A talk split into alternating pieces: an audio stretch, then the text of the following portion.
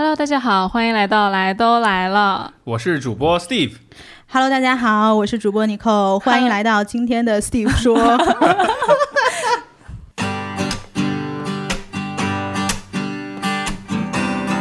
欢迎收听 Steve 说，和我一起拓展意识边界。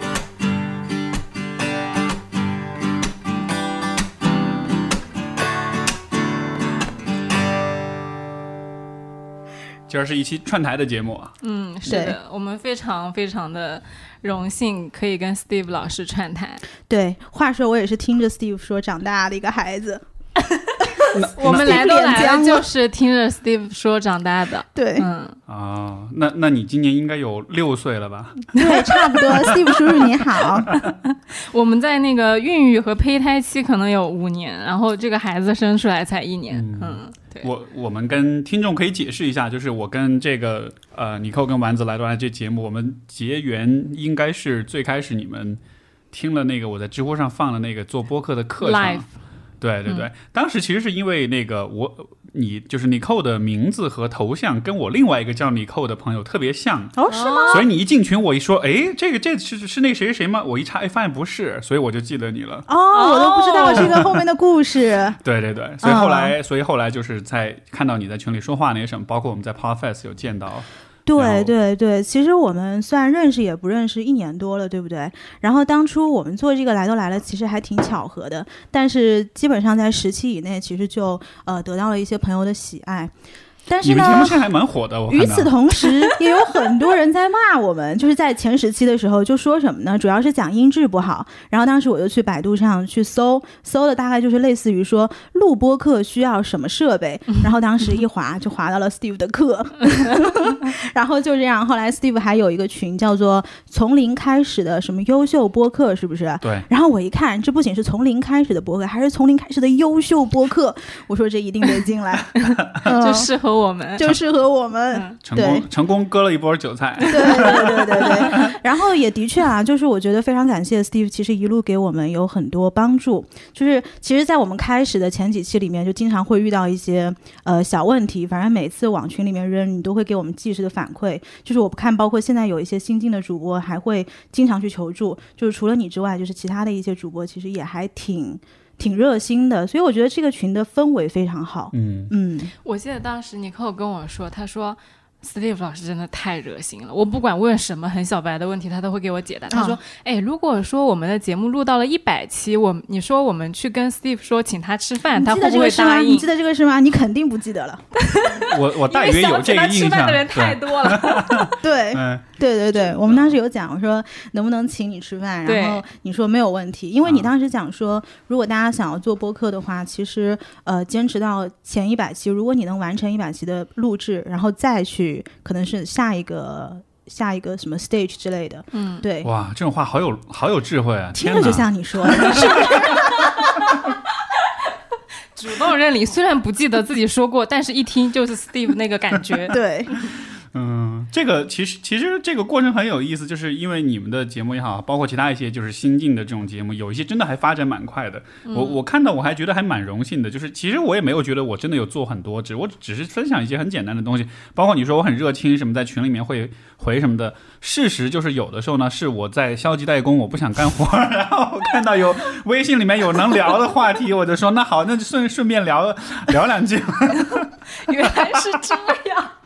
所以你没发现播客怎么能发 发展起来？就是所有的主播在摸鱼的时候，就不小心把播客发展起来了。真的是，但是当时对我们的鼓舞还是很大的，因为那个时候就 Steve 对于我们来说还是播客界的高山的那种感觉，我们会觉得说我们连噪音都不知道怎么去，但是他竟然愿意回复我们，就是很小白的问题，真的是。可能对于你来说很简单，但是对于刚刚做播客的人来说是非常非常重要的。嗯，我我我其实是有意识的做这样的事情，因为我觉得做播客的人就不光是说啊，我要去指导你们怎么样，我更多没有站在那样一个位置，说像是一个打引号老师啊什么的。我觉得这事儿更多的意义其实是在于，呃，越来越就是有越多的人做播客，意味着有越多人在认真的思考跟表达，而这件事情。是符合我的价值观的，我觉得它对于说的大一点，它对于整个世界来说是有是有帮助的。是就是有更多的人是在认真的在说话。那如果这个说话的过程中呃，大家因为一些很细枝末节的技术性的问题就放弃了的话，我觉得就是特别可惜。对对对，是的。现在你们的节目做到多少期了？五十七吧，五十七，五十七，上一季五十七，就提前将近提前了一半完成了 KPI，在第五十几期的时候邀请到了 Steve 老师。那我还有几个月能吃到饭来着？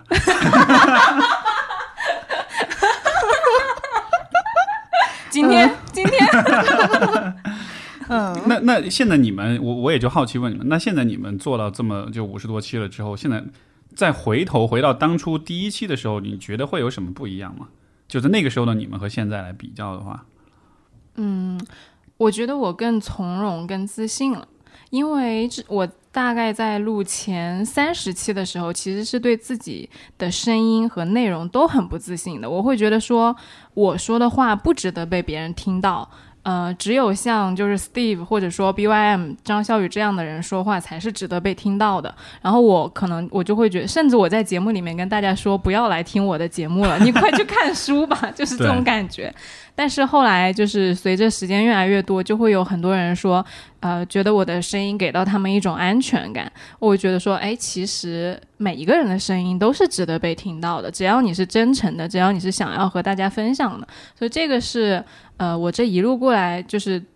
最最大的改变。因为有一个很小的细节，尼克之前跟我说，我都不记得了。他说你有一次录完节目就非常的沮丧，就跟我 我录完就说，哎呀。我说的太差了，我要走了，这个节目就这样吧。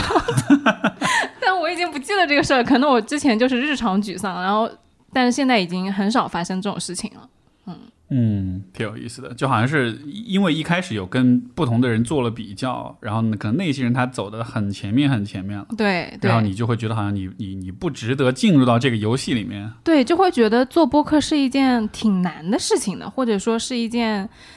嗯，需要很多很多的积累和很多很多的准备才可以开始的事情。但是现在，不管是包括小宇宙还是呃各大平台，其实都在鼓励你拿着话筒就可以开始讲了。嗯，对，所以就观感是不太一样的。是我看你们节目最近上了好几次他们那首页推荐啊。我们已经，我们已经失宠很久了。对，啊，是吗？对，但是我们在热榜上啊。对，就是不出意外，这期节目应该也是热议。可以 那主要是借了 Steve 老师的光。没有，对对对对对。他们他们的节目，我看他们热榜现在好多还是那种就是大打引号大厂牌的那种对节目会多，特别有意思。之前我们有一期那个蒋依依的节目，就是讲那个约会的，然后没有上。我我有听那个，对对对，然后你听啦。OK，没有上那个首页嘛？我就想说，为啥不给我首页？然后尼克说，现在的首页都是很正经的节目。我说，我们这期节目不正经吗？我们又有全球经济分析，又有比特币市场研究，哪里不正经？然后他就很无语。嗯，其实你记不记得之前我有跟你分享过，有一阵子我因为就是打引号的机构的播客，觉得非常挫败。去年在 Podfest 上面，我们是第一次见嘛，然后当时我们一开始跟 C 总在聊天，然后后来你跟你跟谁，反正在哪儿聊天，然后后来你就过来了，我就跟你说，哎，Steve 你好，我是 Nicole，然后你就说我们握手嘛，然后你就说，哎，你好你好，我是 Steve，怎样怎样。但是其实，在 Podfest 这个场域里面，其实两个主播正常打的打交呃打招呼的方式应该是你好，我是来都来了的 Nicole。为什么我会把这个播客的名字给吞掉了呢？其实那个时候我是对自己做的节目非常不自信的。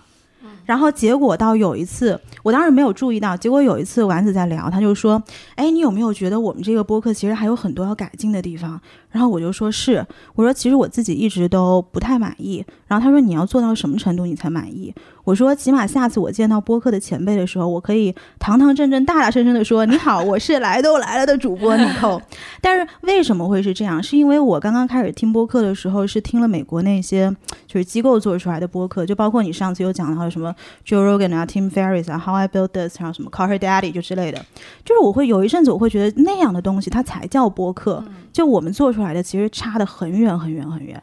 对。所以其实是经历了很长一段时间的不自信，或者是比较挫败的时间。嗯，你你不觉得这其实像是现在很多人可能都会有一种体验吗？就是你每天你打开手机、打开电脑，你看到的就是这种 KOL 啊、大咖呀、大 V 啊，然后就他们已经非常非常成型了，然后你就 Nobody 这样的。对，嗯这种感觉其实我也会有啊，就是像你说的，我面对，比如说我看着机构的这些播客，他们做的，比如像故事 FM 这样的，他整个一个团队，然后采那么多的人，然后他做的确实不错。有的时候我那个，比如开车或者干嘛的时候也会听，就觉得确实做的很好。嗯，然后一下觉得哇，我们这种好业余啊。嗯，对，但是但是客观来说，我觉得，嗯比如说拿我的前五十期跟你们前五十期比，我觉得你们做的很好啊，就是你们的 就单纯就一定要说数据什么的，对吧？你现在收听量就我觉得非常不错了。其实哎，我很想问你，当时为什么要开始做 Steve 说啊？你还记得吗？我就是因为我听了别人的节目，我觉得哎这个很好，就我其实就是听 Joe Rogan 的节目，嗯嗯，就是他的，的节目，因为他他的节目当中的嘉宾，他本来是个大老粗，是个直男，对吧？是是那个就是格斗赛事的解说，然后是个 stand up comedian，然后但是他仿的，他可以比如说跟一些学者。跟呃各种运动员，就是各种人，他都能聊，而且都能聊得很有趣。嗯明星也有对，然后就我就觉得特别特别有意思，就是说一个人的那种。那种那种丰富性跟多样性，就充分在那个节目里体现出来。我就说，我也想要做成我，我以后也想变成这样的人，嗯，所以才开始才开始做节目。嗯嗯，对嗯。我觉得啊，现在有的时候就是你为什么要做播客这个问题，好像是呃，就是播客圈里面呃。大家经常会问的一个破冰的问题，不管是主播之间啊，还是说，比如有一些媒体他要写些东西，他要采访你，一般是第一个问题嘛。我记得当初我第一次回答这个问题是在什么场，什么是是在什么场景呢？是当时去年的时候，那个时候刚刚加上文化有限的那个杨大一老师，他一上来他就问我们说：“你们为什么做播客？” 那个时候我们才录了几期啊，才十期、十五期，然后我就说很早了，很早，然后我就说。我说我不知道啊，我就跟丸子做，因为我就觉得这个节目没有人听，你知道吗？可能也没有觉得它是一个这么常见的一件事情。我就说我不知道啊，我跟丸子就坐下来吃了个饭，然后丸子说，呃，我们俩最近，呃，他说丸子说你最近在听播客，然后我说我也在听，然后你就说这播客我也能做，我说我感觉我也能做，然后我们俩就把它就就做起来了，结果一做也就做到了今天了。结果前两天我跟一个。就是国外的一个，就是中国人，当然是在国外的。然后我们在聊嘛，然后我当时也问他，我说你为什么做播客？你知道人家那答案？他说，呃，我第一次听播客，我就觉得这是我一直以来非常喜欢的表达方式。我其实是个非常拖延症的人，但是对于做播客这个事情，我可以不睡觉、不吃饭，我就是想要表达，就是想要剪辑，就是想要把这个作品做好。不是我找到了播客，是播客找到了我。我的天！我当时一听，我就觉得啊，我们的答案简直是太弱了。不是啊，我觉得我们很真实啊，嗯，真的吧？我们来都来了，就是最大的特点就是真实，就是有啥说啥。对对对，没有就有啥说啥。相当于你的你你们答案就相当于是 I don't know，I don't know, it just happened。没有一个很宏大的愿景，我也不会装我有。对哎，但你不觉不觉得，其实你为什么做播客这件事儿，这个问题本身其实挺荒谬的，因为你相当于是在问别人，你为什么要表达你自己？嗯，嗯，但是但是但是，OK，就你凭什么要这么问？说，对不对？对啊，就是一个人要说话要表达自己，这不是一个，这都不是一个有任何人轮得到他来去问你，你为什么要这么做的事儿。就他就是一个很自然而然就会有的事儿嘛。你为什么今晚出去吃饭了？这甚至是不是你为什么今晚就吃饭了？对对嗯对对对，是是哎，是，确实有点意思啊。是啊，因为其实很多人都是有表达欲的嘛，嗯而且甚至我们前几天在讨论那个呃 Clubhouse 那个产品的时候，哦，呃，就是我们讨论到说，我们好像国内的人口头表达能力不是很好，然后可能更加倾向于听而不是说。然后当时我就提了一个观点，我说其实大家不是不想说，大家是有那个被听到的需求的，是有表达的需求，只是我们可能技能上。能能力不是很够，或者说我们不是很习惯。但是当你开始做这件事情，当你站在舞台上，或者说当你把你的声音录成播客放出去的时候，被别人听到有反馈的时候，其实是很爽的。嗯，对嗯，我非常同意，因为我的好多期的嘉宾，他们都是就是说在我这儿录了播客，回去自己动了录播客的念头的。对，我觉得这个背后确实会有一个因素，就是当你试着用这样一种很呃很认真、很专注的方式去表达了之后，你才知道哦，原来表达自己是这样的一个感觉。没错，你才从一个习惯性的听众变成了一个有可能会变成一个习惯性的表达者，而表达和说，我觉得它是还是有质的不同，它不是它不是说只是耳机跟话筒两端的两个人，嗯，就是说这件事情本身它的复杂性、它的丰富性，我觉得是比听要要大很多倍的。是的，当你把这一段话说出来的时候，其实已经是内化输入之后再输出的一个过程，其实是不太一样的。这个就有点像是当年，比如说这个电视刚出来的时候。然后那会儿人们就很恐慌嘛，就觉得说不会有人在读书了，因为电视是被动的一个消费，就是你只坐那儿接收，你并没有主动的思考啊什么的。我觉得某种意义上有一点点，就是听跟说其实有一点点这种感觉，就是听的时候你其实还是被动在接收，是。但是你说的时候，呃，它不光我我甚至觉得说都不单纯只是一个语言意思上的表达，其实像是对整个人的一种修炼，因为你也要注意你的，比如说你的语音语调呀。你的包括你刚才讲到的，就是你的情绪状态，包括你说的时候的自是不是自信，是不是认可自己，它其实是一个很 holistic，一个非常整体性的一个过程，它需要一个很需要一个很完整的人来去支撑。是的，是的，是的。所以，所以我是觉得，就是任何的听众，如果或者任何一个普通人，他如果听了播客，他想要做自己播客，我都非常支持。就是就算你是 nobody，就算你谁也不是，但是。就是不不是说你得是一个什么什么大咖，有一点什么是个角儿，你才能去。对对对，这这恰恰就是表就是反表达的东西。是，对，这个实在是太有共鸣了。就其实上次就是上周吧，是上周 Steve 在那个喜马拉雅的那个。活动里面讲的那一整个演讲，每一个点 是非常有共鸣。我们今天为什么把 Steve 抛来，其实是特别想让 Steve 分享上次上周你在喜马拉雅的那些东西。呃，我个人是很遗憾，那天的喜马拉雅的会议是一个闭门的会议，因为那天 Steve 是作为嘉宾。我觉得你在上面讲，我跟王在底下疯狂的点头，对，然后我们就一边点头 一边在说，下期节目就说这个，就说这个。那真的很希望所有。在刚开始做播客的人，想做播客的人，可能还没有想，但是你可以去感受一下，你自己心里有没有那个想表达的那个种子的所有的人，我都觉得很值得去听你那天讲的那个演讲，哇，太有共鸣了。尤其是当我已经做了一年，有这样一个转变之后，是真的，就是我感觉你把我我这一年的感受梳理成了一个小时之内的一个。高度凝练的状态把它表达出来，就像我们刚刚说的，其实你表达的时候是整合了你很多的经验、感受，甚至就是情绪在里面的。可能我并不能像你一样把它很好的整合成一个小时之内的内容，但是我确确实实是感受到了这一年的变化的。对，有可能你那种你们说那种共鸣，也是因为你自己做过这个事儿，对的，所以那个感觉才会更是更强烈，真的是疯狂点头。对，那那个跟大家介绍这个背景，就是是一个喜马的，其实是一个内部的活动，它没有对公众开放，但它也是在讲就是播客的发展，算算是一个行业讨论会那样的。当时他们邀请我去讲，也是因为西马的这个跟我对接的一个一位一位好朋友，然后就呃，因因为他们整体这种机构公司还是比较商业化呀，还是比较机构化这样子，我其实一直是属于比较异类的。然后就真的是我，我一直给自己的定位也是属于那种，就是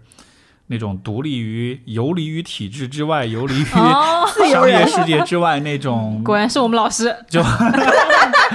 所以他们，所以我去讲的时候，我其实故意会有一点强调，说是独立播客，但他们后来说，哎，这个这个 title 还是。因为还有品牌方什么，你还是因为我里面还讲了一些，我本来的本来的调调是对商业化是有更多更直接的批这种批判，但后来反正调节了一下，就会稍微温和一点。但是对那个，其实其实他这个题目提出的是蛮好的，因为他就在说，就是呃，就是就是这种作为这种独立的播客，你怎么持续的输出优质的内容？嗯，对。然后这个当时讲的其实不长，十五分钟吧，很短。然后只是拎了一些点出来，哦，但是我感觉浓度好高哦，就是每一个点都很值得展开。因为，因为我特我有一个很长久以来，我现在多少已经能接纳自己的一个心理，就是我特别怕我东西讲的不够多啊，我就怕我讲的不够多的话，大家就会觉得不够好，就有一种对自己的深深的批判、跟恐惧、跟怀疑，所以，所以我每一次演讲都会准备特别特别多内容。到现在还会对自己有批判吗？现在我可以把它变成一种 一种有价值的一种资源，就可以利用它。就像比如说你们之前听那个知乎 Live 那个，那也是我内容讲，我内容其实准备太多了，后来讲的很赶，但但是就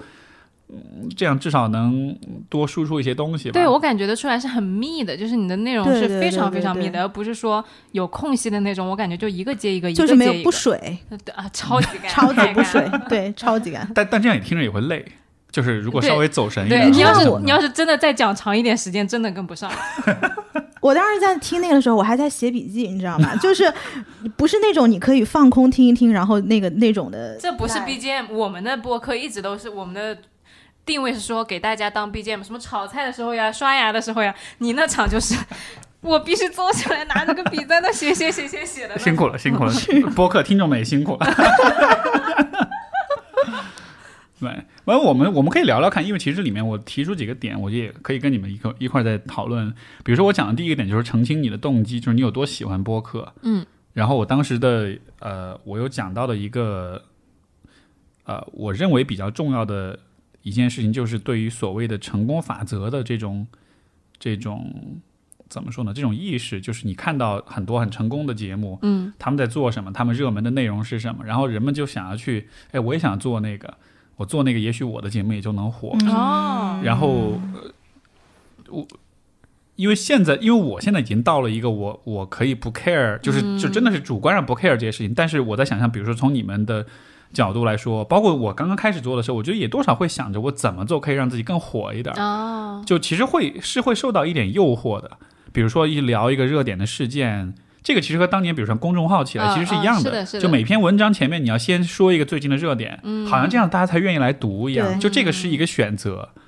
但是我们我们的播客是不太追热点的，嗯嗯，追不上。主要是因为我们追不上，就我们觉得说，当一个热点出现，所有的人都在讲这件事情的时候，我们找不到一个非常独特的角度去切进去，那么我们就不要讲这件事情。对，而且就是追热点，我是有一点诚惶诚恐的，因为我觉得个人播客有一个什么特色呢？就是它输出的东西完全是基于主播个人的一些经历或者是嗯经验。但是你说每一个个体，我不管你再怎么样有人生经历，不管你再怎么样有学识，其实它都是有局限性的。那你要我去做对一个热点去做评论的话，我会觉得非常紧张。对，对我们会比较谨慎，对，于会很谨。慎做这个而且。万一他后来反转了呢？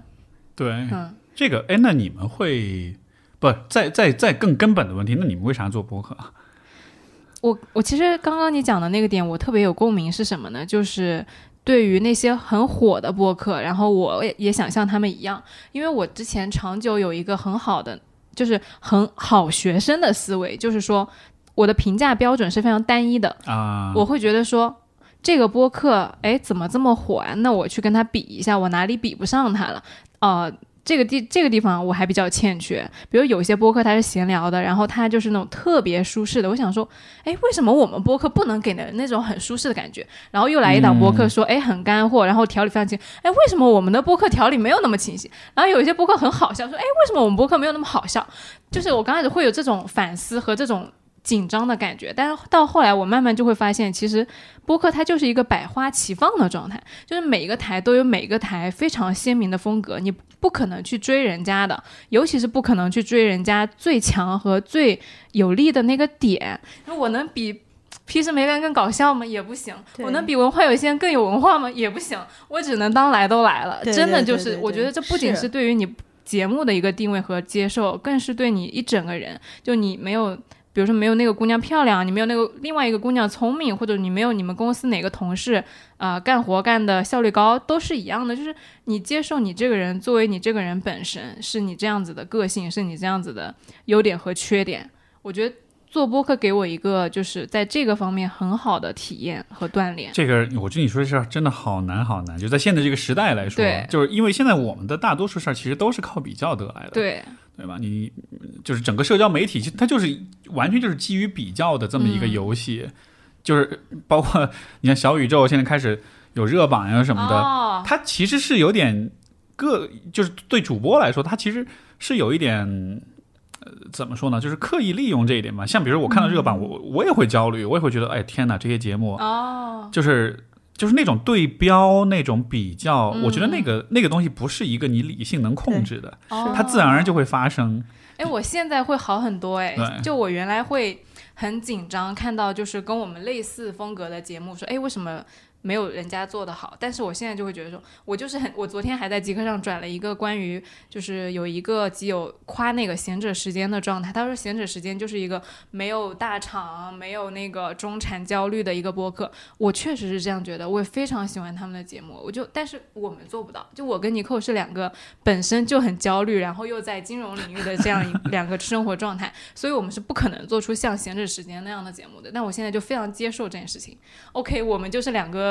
鸡血人就是沉浮在那个金融这个金钱上下的一个焦虑状态。OK，那我们就给大家展示一个呃平时焦虑是什么样的，然后我们会去怎么做。但是可能像人家哎就是那么 love and peace，那我就接受，我做不到。就好像是，其实做播客的背后，更像是说每一个人都把自己拿出来展示。对对而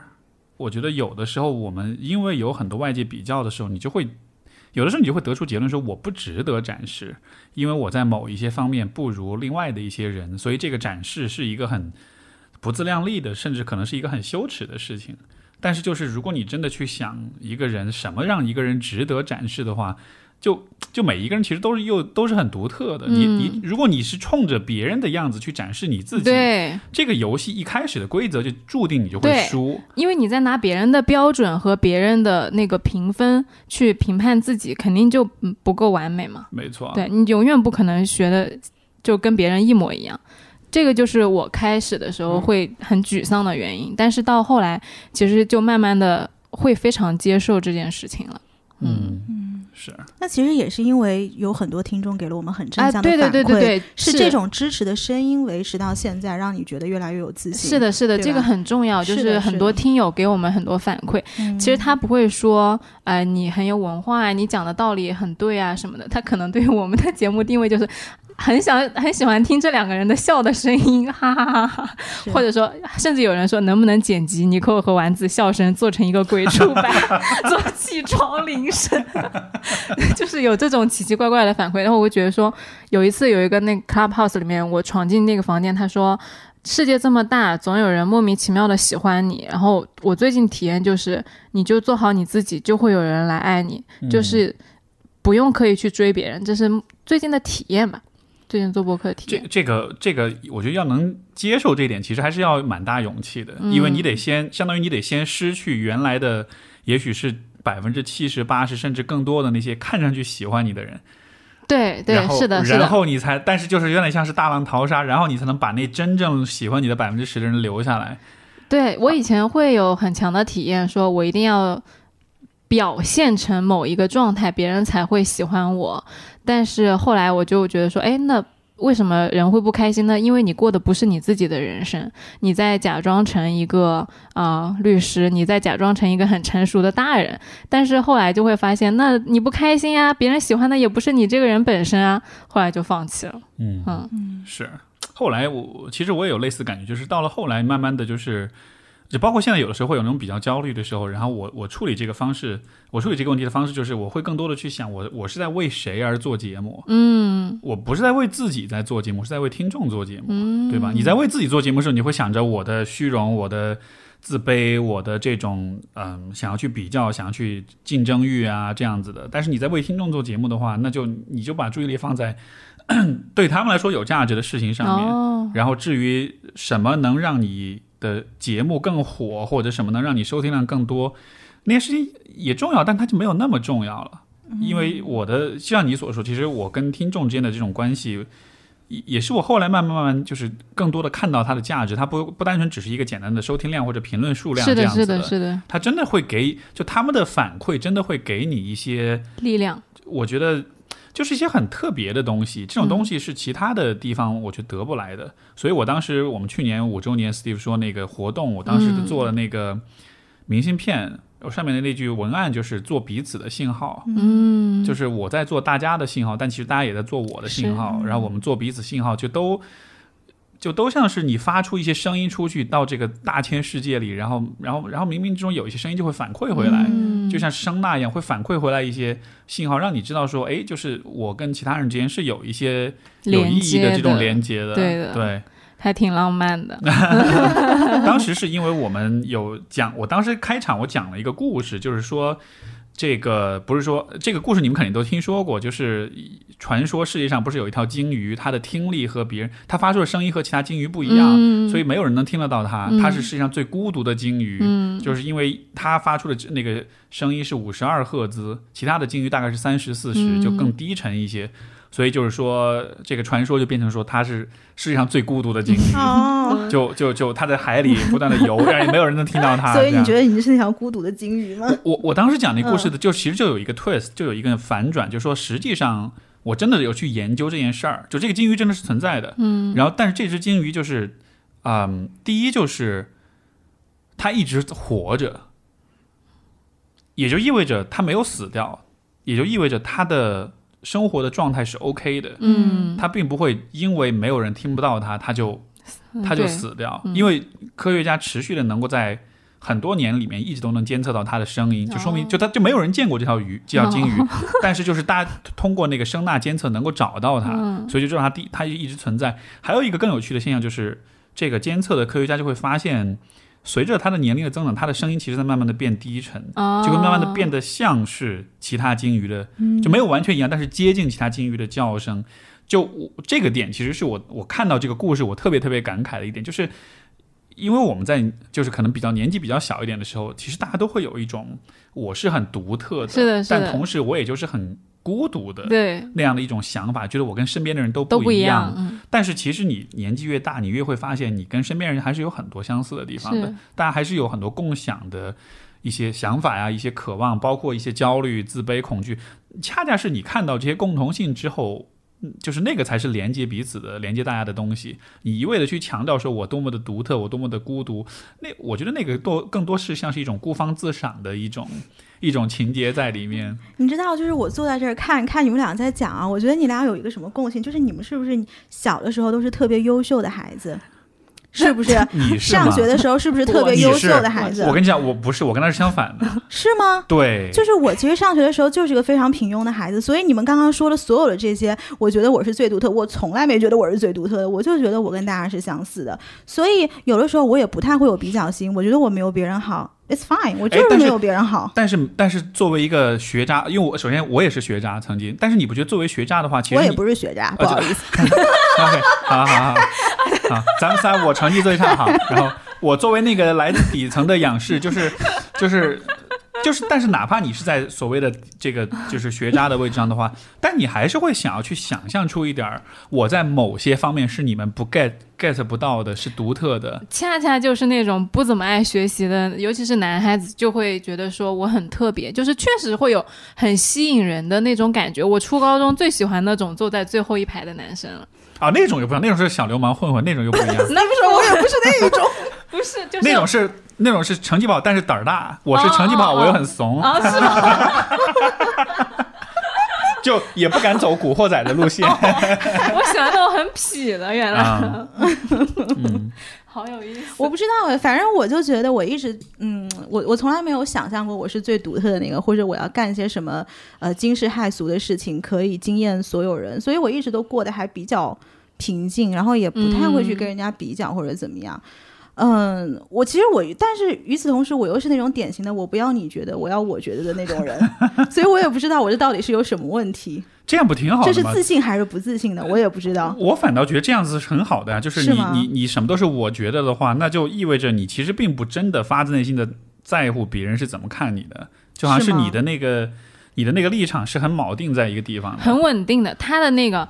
底层逻辑是非常稳定的。我不管跟他讨论什么事情，他最后都是用他同一套逻辑得出来的。我跟他录了这么多期节目，他现在的观点我已经能预测了。嗯，而且你不管怎么跟他说，都不可能说动他。哎，但是嗯讲到这个，我特别想跟你们讨论一件事情，就你们没有发现很多播客喜欢跟，就如果我们把播客分为三类，一个是在讨论 what，就是这个东西是什么，嗯一个讨论 why，就是为什么，还有一个 how，就是应该怎么做。我会发现，就是做播客这一年来，好像很多听众喜欢听那个 how，就是他想知道我要怎么做，但是。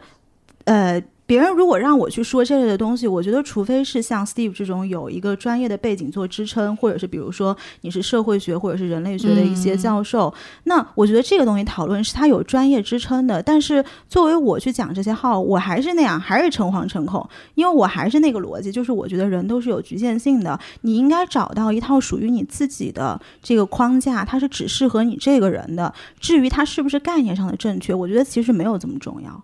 你觉得呢？但是你说这一套方法或者是逻辑是怎么得来的？是你知道了足够的 what 之后你自己形成的。所以我反而会觉得大家应该多听的是那个 what，而不是那个 how。我觉得如果都是听 how 的话，就如果这些表达、这些讨论都是需要专家去支撑，这又回到前面的一个问题了，就是就是普通人就不资没有资格表达，然后就只有专家权威、只有专业人士好像才能说话的样子。嗯可是。我是觉得每一个人，这个其实前两期节目跟那个是上周的节目，跟有一位嘉宾就是梁红茹老师聊的一个那个比喻，我特别特别喜欢。他就说，其实每一个人的生活就相当于是他所在的城市一样，他是他自己生活的本地人，其他人去看，哪怕是专家去看，其实也都是游客。哦，嗯嗯嗯，所以你让一个专家去点评哦，他的生活，就好比是让一个外地人去给本地人做导游一样。我的天啊，这个比喻好妙啊！对，所以所以就是，如果你要让，如果你要去表达你自己的话，我觉得其实就是你在讲你自己的生活，你以一个本地人的视角在讲我的这一切选择是怎么做。就其实我觉得你是有，是你是包含了你自己对于生活的看法，嗯，你的经验、你的智慧。呃，包括你的 struggle、你的挣扎、你的痛苦，就都会有。这个事儿本身其实就很有意思。像比如我们去一个地方旅游，不是说是我要去这个地方旅游完了出来我要学到什么，对吧？嗯像小时候写作文那样的啊，我去一个地方旅游，我今天学到了什么？我参观了一个什么纪念馆，我就感受到了什么嗯革命先烈的什么，你知道吧？就是就是你你你去旅游，你并不指望你自己能变得更好，你只是想要去看一看这个地方是什么样的。啊，我倒是觉得人的表达是有这样的一个作用在里面，嗯就是它它本身就不是一个干货型的、鸡血型的，或者是呃那种有目的性的表达。它的表达本身就只是说，嘿，这儿有一块地方，我的生活是这样的。然后或者说哦像我那天那个演讲，我说了，你那就是你家客厅，你邀请大家来你客厅里坐坐，看看这客厅里有什么，对吧？然后我我去这个客厅，不是说我要去这里，然后喝一杯咖啡，然后我精神了，我下午可以工作，而是你去一个人客厅坐，你就看看他那有什么，就满足一下好奇心，看一看，哎，挺有意思的，这个是什么呀？那个是什么呀？然后，然后就是一个体验而已，就它也不指向某一个，对吧？一个很功利的、很量化的方向，我觉得。我觉得这个是涉及到听众会拿什么样一个心态来听博客，就其实还是有相当一部分听友他是说我要获得点知识的，他听完之后他会跟我们说我记了很多笔记，但是其实我就很想跟他说你不要记笔记，因为没有什么好记的，如果你要记的话，你去看书就好了，书的知识点密集比我多多了。但是其实就像你刚刚说的，哎，你欢迎来我家玩，你欢迎来到我的生活，欢迎你来听一下我的故事。用这种体验式和观察式的心态去听播客的话，可能就会更放松一点。嗯，对，有可能是因为有很多听众现在这个有知识焦虑吧，他老觉得他得是学点什么，是的，是的。就都得哪怕是一个闲聊性的节目，他也给也能听出你也干货获。得点什么？真的，真的，我觉得知识焦虑是不可避免的。我可能在刚毕业的时候也会有知识焦虑，就是如果我觉得预判这个东西不能给我点什么的话，我不会看的。但你想，知识焦虑是怎么来的？人为什么会有知识焦虑？就我我我的点是，人有任何的强烈的情感的时候，但凡这个情感不是一个怎么说呢？就但凡它跟某些外在的社会的力量挂钩的时候，我都会嗯，我都会觉得，等会儿等会儿等会儿，这个事儿我们要好好看看。就是为什么会产生？对，嗯就他就我老就是有一点像阴谋论者那样的，就是哎，这个怎么回事儿？这个背后是有 有点故事的。被设计的。对啊，所以你想，就为什么人有知识焦虑？我觉得，如果我们看看环境的话，它还是有一些，我觉得很，我个人的看法就是说，嗯是有一些，呃，是有些有意而为之的那种、嗯那种因素在里边的，嗯就是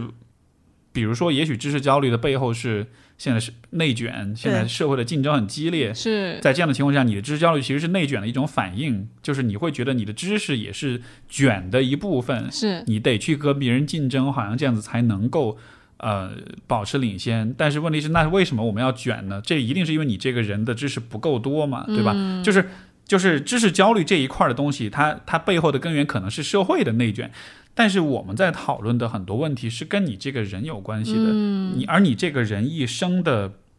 经历，你的整个生活，它其实是需要另外一套逻辑，嗯，是的，去是的，嗯去指导这一套逻辑，很多时候都不是靠所谓的知识干货去指导你的。对对，知识跟干货学了只是满足知识焦虑，但是这一套东西它。就它放在生活里，真的、真的、真的好用吗？就像我们前面讲的，就是你的生活，你是本地人啊，对你去你去买一本如何做导游的书，这样子你就能更好的，这样子真的会让你就更好的看到你本地的生活是怎么样的嘛？嗯嗯，对，嗯就是学校教会了我们怎么样高效的学习和获取知识，但是他并没有教会我们要怎么样过好这一生，甚至他没有给过你一个机会去思考你要怎么样过这一生，你要当一个怎么样的人。就法语里面不是有一句话叫 “c'est la vie”，我不知道我说的对不对啊？就是就 “this is life”，就是这就是生活啊。但是我们有在有这个知识焦虑的同时，可能我们的思维和视角是并没有放在这一整个生活里面的。没错，嗯，所以所以我才会觉得 大家都去做播客是很好的事情，因为你在做播客的时候，你真正在做的事儿其实不是要去做一个很火的节目或者有很多听众，其实就是借助这个过程去想我我是怎么想的。然后我对去想我的生活应该是怎么样的，就是一个整理、一个梳理跟反思的过程，然后这样子你才有可能过更好的生活。哎，他就是，他就尼寇在做这个节目之前，就是很多故事啊，然后过往的经历啊，都是没有被梳理过的。但是做完这五十期节目，那故事都讲的差不多了。我跟你说，这五十期节目就是我个人人生故事会的一个缩影。嗯 就是你知道我们每次节目怎么做的吗？因为他是非常有控场能力的，然后他也很能搭出那个节目的框架。他每次就把那个框架一拎，然后说：“哎，来吧，你看看你人生有什么故事能往里填，你哪里可以讲一个故事？哪里可以往故事往里面放。”然后我就每集都在卖自己，卖自己。我有一天跟他说：“你知不知道这节目做到一百集的时候，我已经要没了。”故事讲完了，所所以也许这也就是叫什么输出倒逼输入，也意味着你应该去，对我你应该去过一个更多的生活，哎 所以过一个更有故事的生活。哎，所以这对我来说其实也挺有意思的。这个有点像是，比如说你听很多那种脱口秀演员，就他们讲哦啊，I gotta tell you this crazy story，对吧？嗯这个很疯狂的故事。嗯我经常在想，那这是否意味着他们在生活中真的就得是活成那种？就是很是很很鲁莽、很冒失，然后经常会做很多很蠢的事儿，然后这样他才会有足够多的素材。对，就可能在走在这个事儿的边缘，可做可不做。一想到哟不行，我下周还得录节目，要不就做一下吧。为播客而活。对对对对对，对，嗯，就逼逼着你变得更，但这样也蛮好的呀。就是有的时候，就是你想想着一个事儿，犹豫要不要做呢，那就那就那就做吧。来都来了，就是是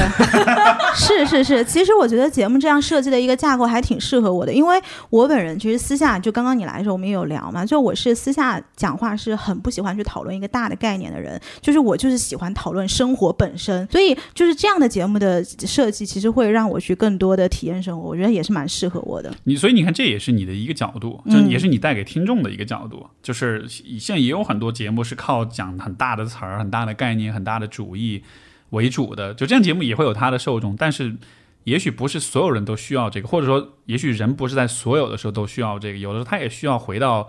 就是自己的生活里面，他看够了某一个主义的争端之后，他回到自己生活里，他还是得有机会去想想，哎，我自己这块儿是怎么回事儿？对对对，没错，嗯。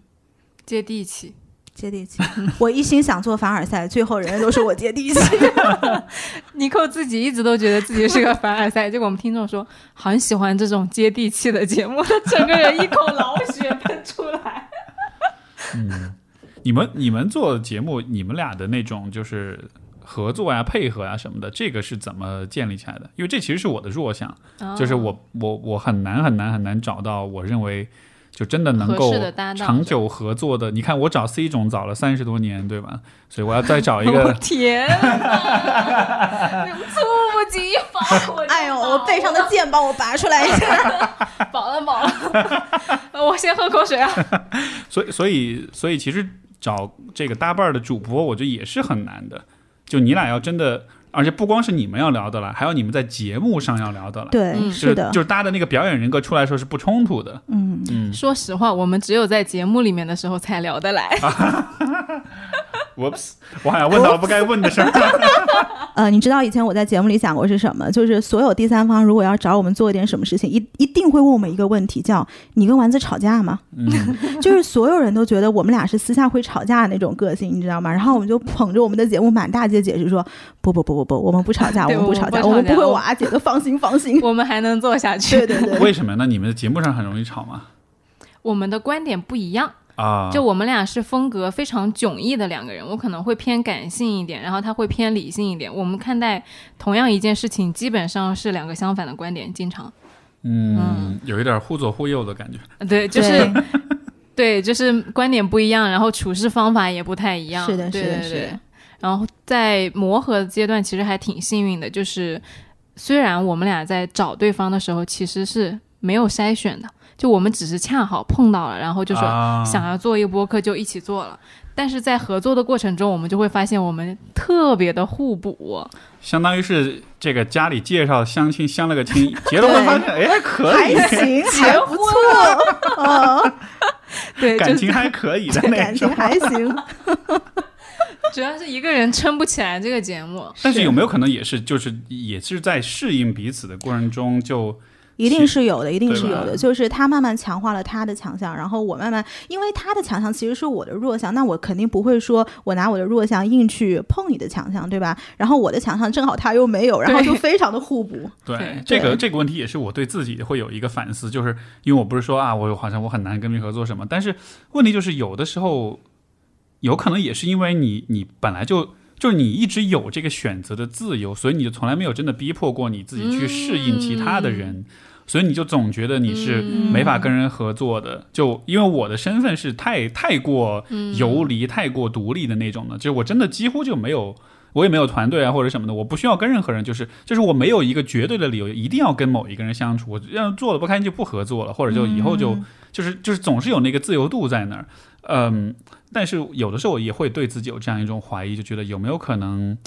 呃，这也意味着怎么说呢？就是太多的自由，有的时候反而是，呃，让你对自己没有那么的那么的自律，没有那么的，就是有意识的去去去优化自己，去去听另外一种声音。没错，哎，那我想接着问一个问题，就是如果你还有一次选择，你还会当一个自由职业者吗？我觉得还是会。你还是会？对这个、嗯这个这个当中，其实是有一个成长的议题，就是，就像尼寇刚才是说，他是那种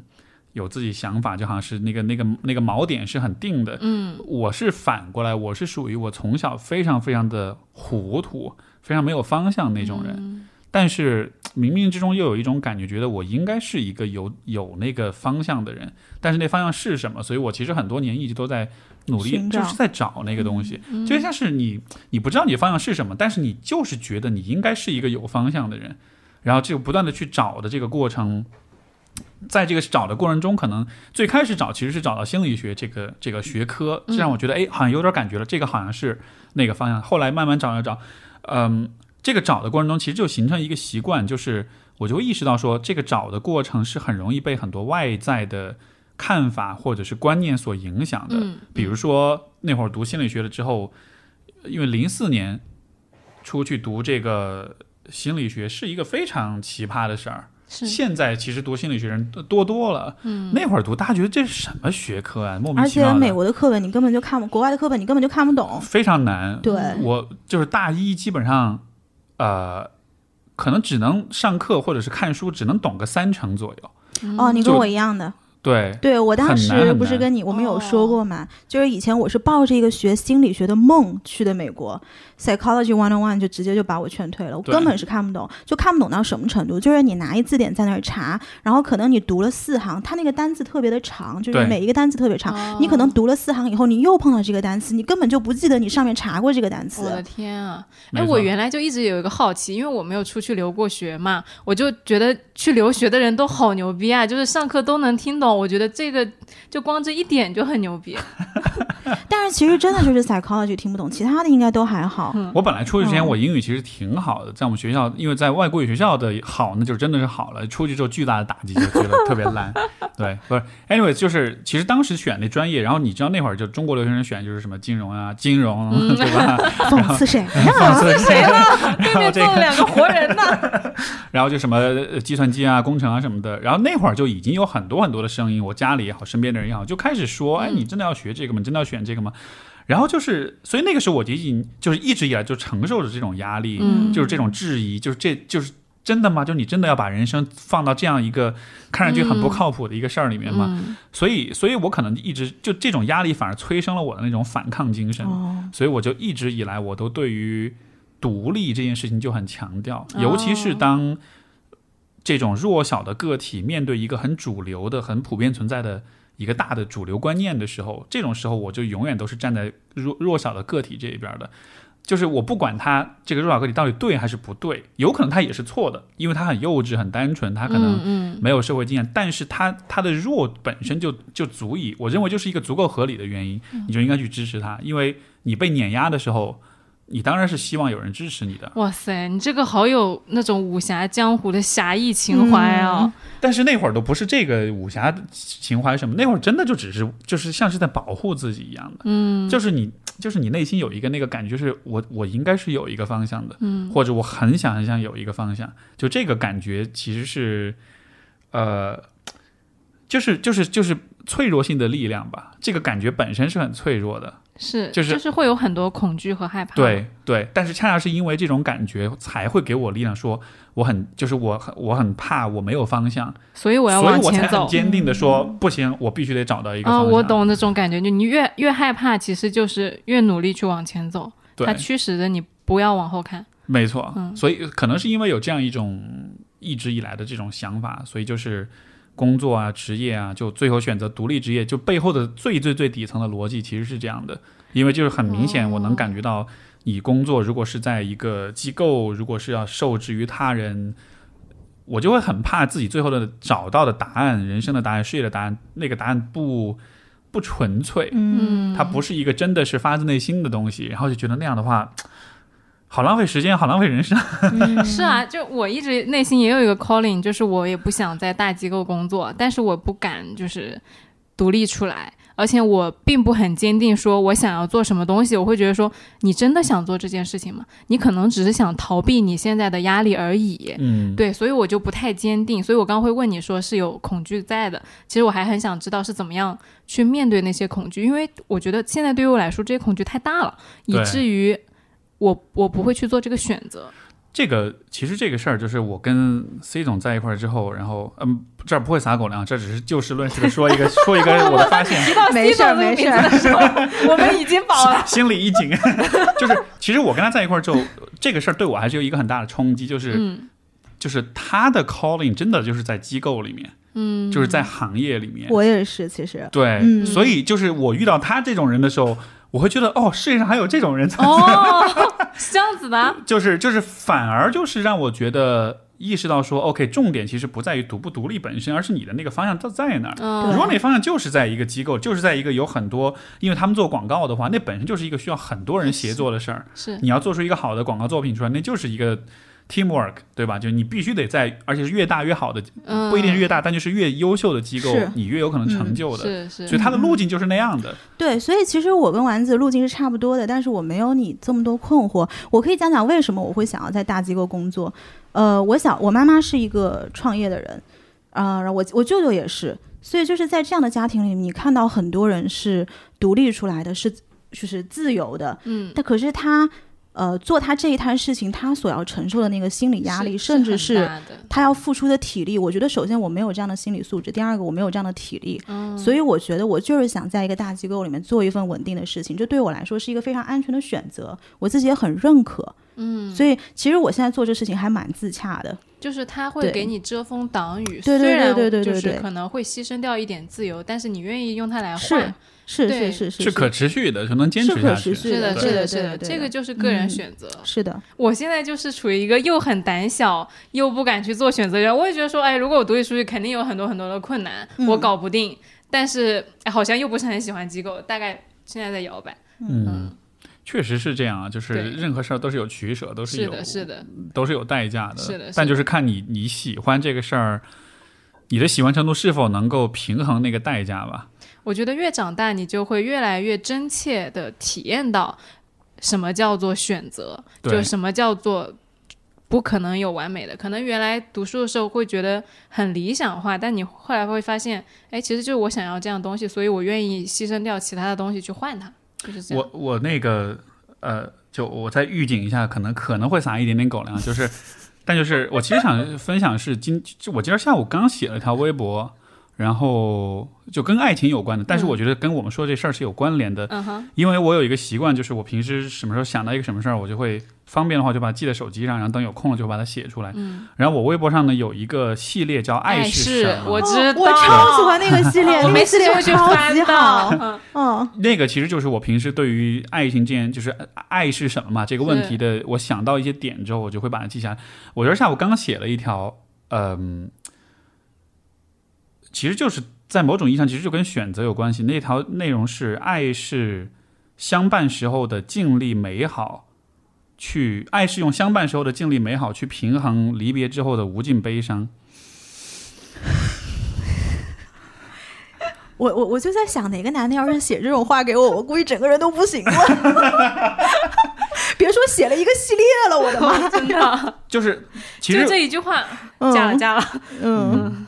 就是其实我想表达意思就是，其实这就是选择，因为、嗯因为因为有一些东西是你没法选择的，嗯就比如说，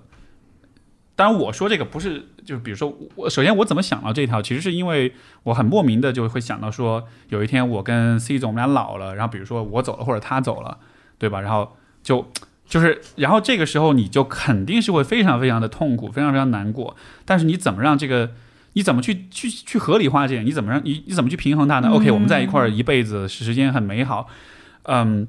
包括很多感情可能不是一辈子的，可能就是也许嗯 两三年什么的就分了，嗯就也是会有，对吧？但是你怎么让最后这个分离跟离别，让这个代价是值得的呢？那你就尽力创造一点可能美好的东西，这样的话就就你想得过，就这事儿不亏。对，所以，所以我觉得我们说到选择，我觉得也是类似的道理，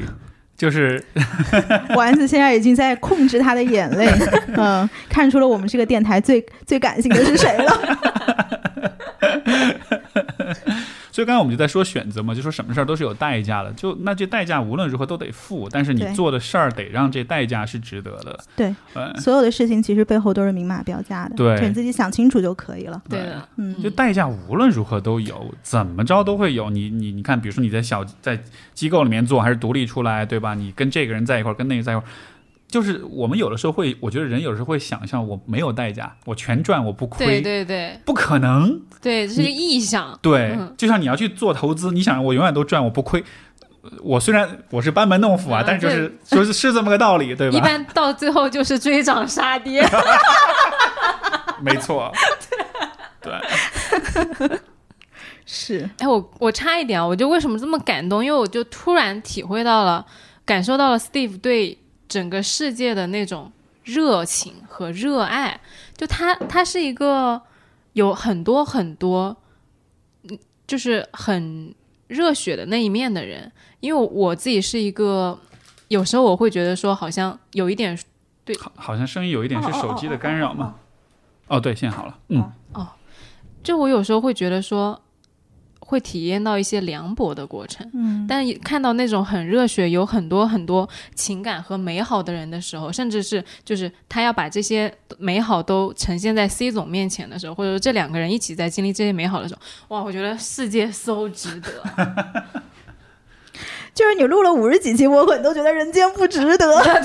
我就是在我这理性拔凉的人这儿，你觉得人间不值得。今天 Steve 来了，你觉得啊、人间太美好了。算了算了算了，Steve 是干来干嘛的？先把我们教会，然后把我们拆散。这两个女的有被迫害妄想症。我我也是，哎，一工作工作也有关系。我觉得看了看了太多的故事，嗯太多的不开心跟不哎幸。，那我想顺着问你这个，就是你日常也给人家做咨询嘛，那你会听到很多人间的不幸，以及你说一些很悲伤的故事，你要怎么把这些东西消化掉啊？所以就是我刚才所说的，你你你这一切都已经这么不好了，你怎么让它值得？那你除了努力的、尽力的去做一些你力所能及的事儿，你还你还能怎么着呢？因为因为两个选择，要不然是这样，要不然是破罐破摔。就是既然都这么糟糕了，啊去他妈的！然后我就我就我就乱来吧该。干嘛干嘛。嗯，对，但是但是我我对我来说这个选择其实蛮容易的，就是你肯定是那条就是就是西西弗斯就是西西弗斯的那个对吧？推那石头往上推就完了，你你管他最后有没有有没有结果，你这个推的过程本下来？对对对，就是你你只能用尽最大努力做这件事情的那种热情跟那种坚持，去合理化这个事情本身的荒谬性，因为除此之外没有更好的东西能去能去合理化这个荒谬了。有一点一腔热血和孤勇的感觉，就是不管前面是什么，但是我要往前走的那种感觉。对，就像我前年听到那个登月的那个音频，就是说，We choose to go to the moon because not because it's easy, but because it's hard。啊，对，对是这个是一个，我不知道这算不算是还是比较古典主义的一种一种一种一种 virtue，就是一种美德，就是对，就是是那种还是很强调说这种勇敢跟勇气跟是是，我很拜这种东西。对吧？嗯这个有的时候会容易让人说成是勤奋主义啊，是这种就是有点反制的，就觉得啊你要努力，你要勇敢，就是你要我们很讨厌说正能量，就有的时候会有这种嫌疑。对，但是好像在解释一些很大的问题的时候，好像他又是是又还是有点用。是的，是的，就是的。是 我感觉 Steve 是一个底色很亮很亮的人，是是是就是你靠近他的时候，你会觉得感受到一种就是很值得的感觉。但是有一些人他的底色是暗色的，是你在他就是好像就是万物万物都会枯掉的那种感觉。这个有可能也是我没有怎么说，这是我选择自由职业的一个可能是一个好处，就是其实你不太受外界像你说那种所谓底色很暗的人，我觉得肯定是跟他的环境、跟他的所处的位置会有很多很多关系的。因为我是相信人心里面的那个感受是很真实的，当你的底色是暗色的时候，你自己肯定不会特别的。认可和开心因为那对你来说，它长期对你来说也是有问题的。但是消耗，对，嗯但是就但是在有些环境之下，就是你你就得说服自己，你必须得那样。所以，所以我倒觉得，可能这这个可能是我当初这个选择的代价以外的，可能就是收获的那个部分吧。就是你你至少有权利或者有那个空间去选择说，OK，我保持这样一个姿态，然后呢，不会因为生存或者因为其他的一些压力而不得不去放弃、去妥协自己的某些部分。对是我发现很妙哎，就是。对话的过程和单听你节目的状态是完全不一样的。就之前也有一个例子，就是我们跟文化有限串台之前，我也只是一直听他们节目嘛，就是会觉得说，哦，这是一个挺好的节目。你不会对主播有非常强烈的认同和喜爱，但是在上次跟他们串完台之后，彻底被三位主播的魅力所征服。这次跟 Steve 录到一半，我觉得哇，好喜欢这个人。对，其实嗯我觉得他们两个台有一个共性，就是专业性太强了。对就是他把主播自己的一个个性给藏起来了。，就是你的人格魅力是那种多样化的感觉，其实是藏在你节目背后的。但是今天跟你坐在这儿录节目的时候，你非常强烈的感觉，这是一个个人魅力非常强的主播。嗯我我其实有点故意这样做，因为就是对如果是聊，比如说如果是跟那个心理咨询师做做嘉宾去聊的话，我就知道我们会聊很专业项的东西。我但我也知道，因为我也是听了你们节目，我才觉得哎蛮好的。我会觉得说我在你们这里像是从那个很专业范儿的那个。那个、那个、那个，就不用就跳出来，对，就不用觉对，做出很专业的样子了。对毕竟我们也接不住你那么专业也。接不住，对，也不是，也不是，就因、嗯因为我的习惯和的一个一直一直被 C 总 diss 的一件，就是太说话太上纲上线了，就是太喜欢讲大道理、戴高帽子，然后就把一个事儿说的特别的宏伟那种。然后，然后，然后我自己呢就。也是有的时候也不想这么做，但是就也是嗯自己的那种，就老觉得怕自己讲的不够专业或者不够，就是你这就还是前面我觉得你是一个很有责任感的人，是。嗯嗯。真的就是包括日常你跟我们就是在那个群里面那些对话，我都能感觉到你是个很有责任责任心的人。包括刚刚讲的为听众做节目，然后怕自己准备的不够好，其实我们俩就我们俩完全不会有这个不会有这种。当你说 当你在说为听众做节目的时候，我就心想，哦，我可不是。我，我当时觉得，呃，我可能只顾自己讲的爽。可有有可能，我猜啊，有可能是，也许在做一段时间的话，当你更多的了解到你的节目能给大家带来什么的时候，对，可能那个时候责任感会不一样。会那种这个方面的感觉会不一样。翻译一下，就是我们现在体量太少了。不不是不是不是不是，倒不是那个我我我觉得更多的是在于说，呃。就是当你意识到你能为别人做一些事儿的时候，你像我最开始我也没有那么强责任感，我更多的像我刚开始事业发展，刚开始那个独立职业做自由职业，我那时候也是就写文章，就是想着大家怎么转发，嗯，怎么样我粉丝能多一点儿。嗯其实其实都是这样，一开始是这样，只是到了后来就是。在数据追求这个数据之外的同时，就是有一些人告诉你，哎，你的某一个话或者某一个文章怎么帮到了我，然后你才明白说，哦，原来这样也是一个你的意义或者价值的体现。嗯，对，哎，我觉得这个点真的特别棒。就当你意识到你可以为别人做些什么的时候，这个点我也其实很有共鸣。嗯，就是可能前半年的时间，我都觉得说我说话是没有人听的，所以我不管讲什么也不是很有所谓，我只要不说错话就可以了。但是到后来我发现，哎，大家真的在听我讲话，真的会有人来跟我说，因为听了我的呃故事或者是我的节目来怎么怎么样的时候，那个感觉真的是不一样的，你就会下一次会觉得说我想做的更好。嗯嗯，对我经常有些听众就会留言啊，或者是评论啊，或者发邮件啊什么的，各种渠道就说，就说就是听，就是感谢这个我的节目，说听着节目是人生最低谷的时候听着节目走出来的。是的，是的。你听到大家说这样的话的时候，你怎么可能没有责任感？就是难道你下一秒就说啊，OK，那我不做了，我懒得做了，你们继续低谷吧？就对吧？就是你你在你在良知上你是过不你是你是不可能这么选择的，除非你真的是一个绝对自私的冷血的一个一个一个 asshole，不然你对吧？就是你就低谷，帮不了你了。我在上面看看，你就在下面低谷吧。而且这个很有意思，就是责任感是怎么来的，或者说这种想要去做一件事情的感觉是怎么来的？可能恰恰就是因为别人说我需要你，我你你对我帮助很大，你对我来说很重要，it means a lot。对，嗯，而且你们会不会觉得，就是责任感这个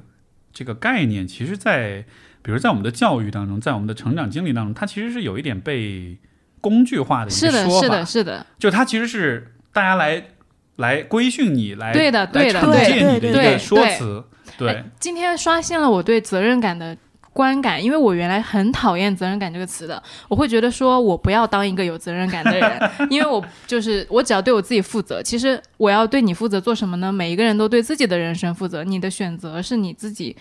就是做的嘛。但是我今天听到这个事情，我我觉得责任感是不太一样的。就像你说的，可能小的时候，大家父母啊、老师啊，摁着你的头说你要当一个有责任感的人，你必须为这些东西负责。哎，我就不想要。为中华之崛起而读书。对，还能不能播了这个节目？这没什么呀，这对就没我没有什么都没有说，我只是举个例子而已。我发现 Steve 很危险，这个人。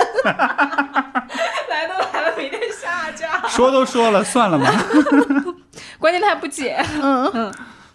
但是其实可能责任感是一个你发自内心会有的东西，是别人当别人告诉你你是对我有意义的时候，你自己油然而生的一种东西。你需要这个责任感，不是你被教育有责任感，而是你自己就需要有这种责任感。这种责任感是你认同而你想去做的事情。对，嗯你不觉得就这个又扯到教育的问题？但就是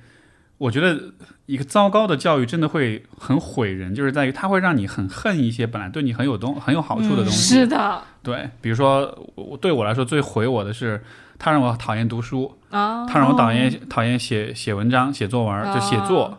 他让我讨厌，呃，包括就说关于责任感也是这样子的。嗯但是现在就是这些事儿就反而成了就是我生活中可能最核心、最重要的几件事情之一，就很可惜。但是就中间绕了很大很大一个弯儿，然后我我觉得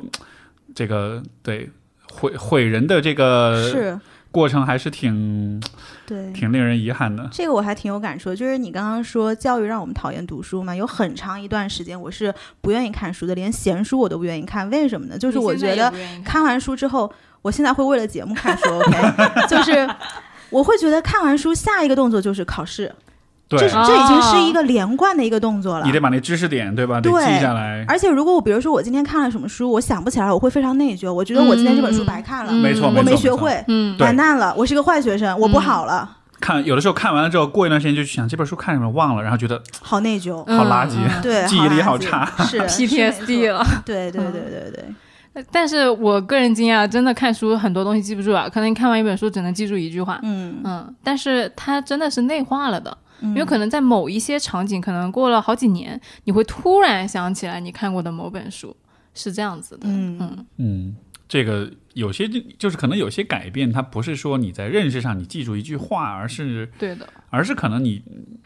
这说的抽象点，可能就是你的那个人生的那个底色，如果是一是是一缸染料的话，你往里滴进去了一点儿红色或者黄色，哦。虽然它不能立刻改变整个颜色，但你如果时不时的往里头滴一点儿滴一点儿，然后滴到后来，你这个颜色就还是会改变的，还是会不一样。的。它会用一种很可能是很模糊的、很间接的，嗯，一种很水滴石穿累这种这样的一个过程来来来影响吧。是，还是所以看书还是蛮好的，我觉得。嗯，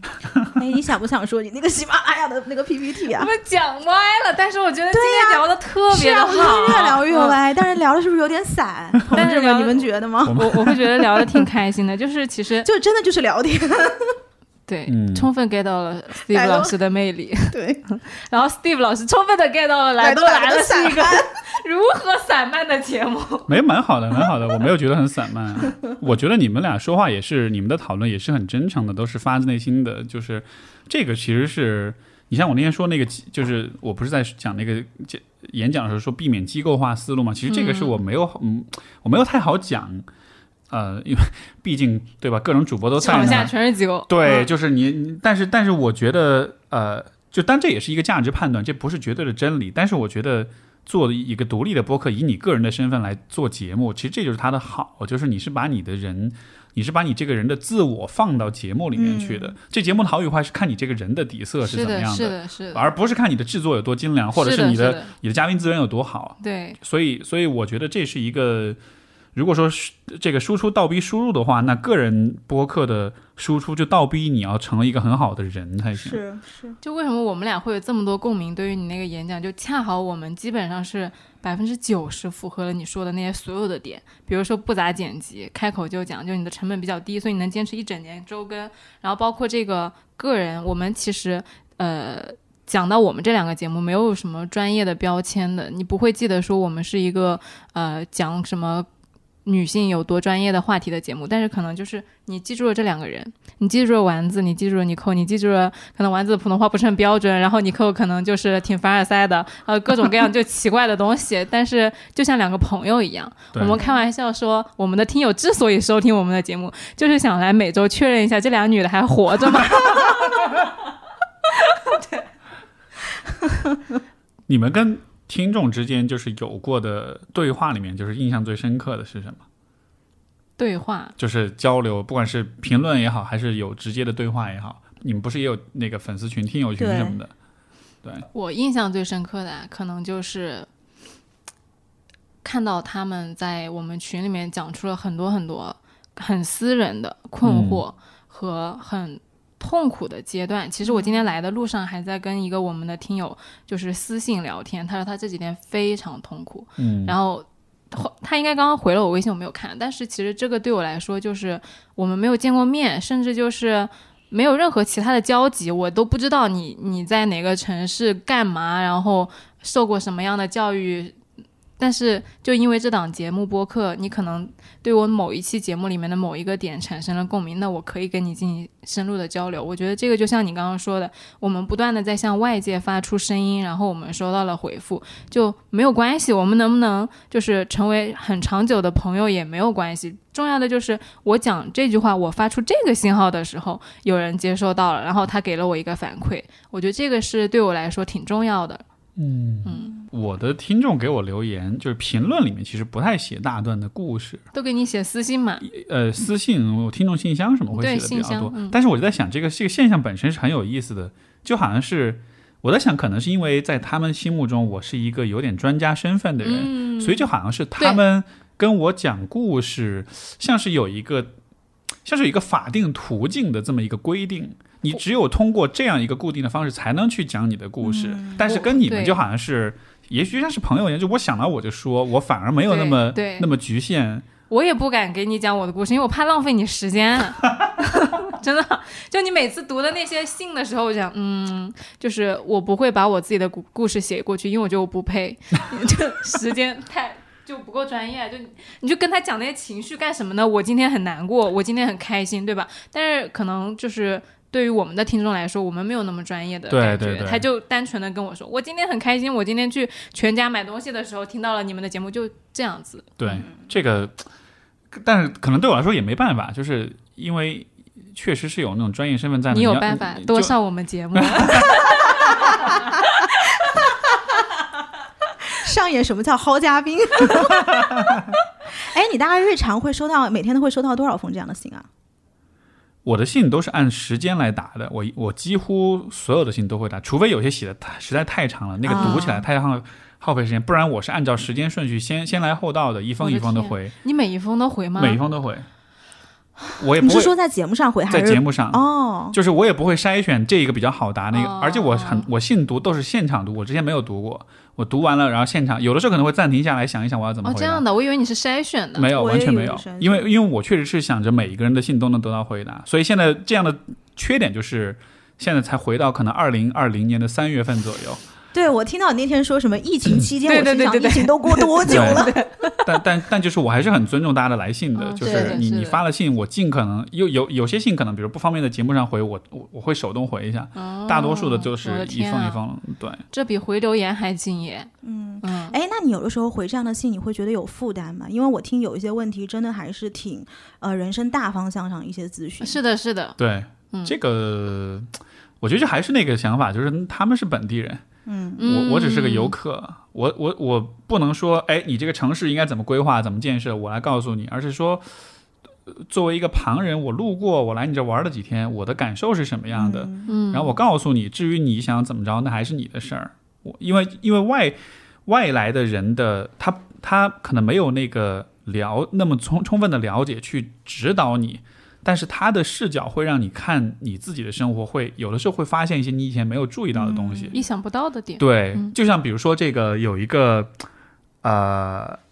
呃，比如说以前我想过的一个，我以前写过一篇东西，就是讲那个可能就是约会的一些一些一些点子嘛，你可以嗯做些什么事儿。然后我其中一个点子就是，我觉得两个人，你哪怕你们在一个城市里生活很久，你们可以当一装一天游客，哦，就是你们装哎，作是好像听过那一期，我好像听过这个点。对对对，然后就你是写在哪儿的？博我我客上？我忘了，可能就是文章也写过，博客可能也说过，嗯或者是对，然后反正就是你去装游客，装成游客去，哎，我们今天比如说我们在上海，我们今天就装成来上海玩的人，两人出去玩这样的，然后就是你在装的过程中，你真的就会注意到，比如说。因为我自己以前这么尝试过，嗯。就是是呃，就我自己在大街上遛弯儿的时候，我就发现一个很有趣的现象，就是如果你是本地人，你很熟悉这个环境，你的视线永远是往哦平行的你不会往上看。是的，是的，是的。但是在上海的话，你知道往上看的话，很多时候你会发现很多建筑物的顶端是很漂亮的，嗯，你会发现很多很很漂亮的画面，就哦，这个楼的顶上哦原来这么好看，嗯因为它不是那种钢筋水泥的那种楼，嗯很多楼是那种老式的建筑，我超级喜欢上海的房子的。对，嗯所以就是这种这种新的视角，就是你得有的时候你得。跳出你那个很日常的角色才能做到的，哎，我经常会感叹，我在上海已经住了三四年了，但是我每一次看到上海的这些建筑的时候，我都跟第一次看到一样，会觉得，哎，它怎么这么好看？嗯。而且我以前在厦门读书的时候。不是厦大很漂亮嘛，就经常有人拍照，然后我也拍，然后我同学说你就跟个游客一样，我说我就是个游客，所以我一直是有这种心态的，就确实看到很多不一样的东西，嗯，哎，我就想问问，那约会小贴士在哪儿看？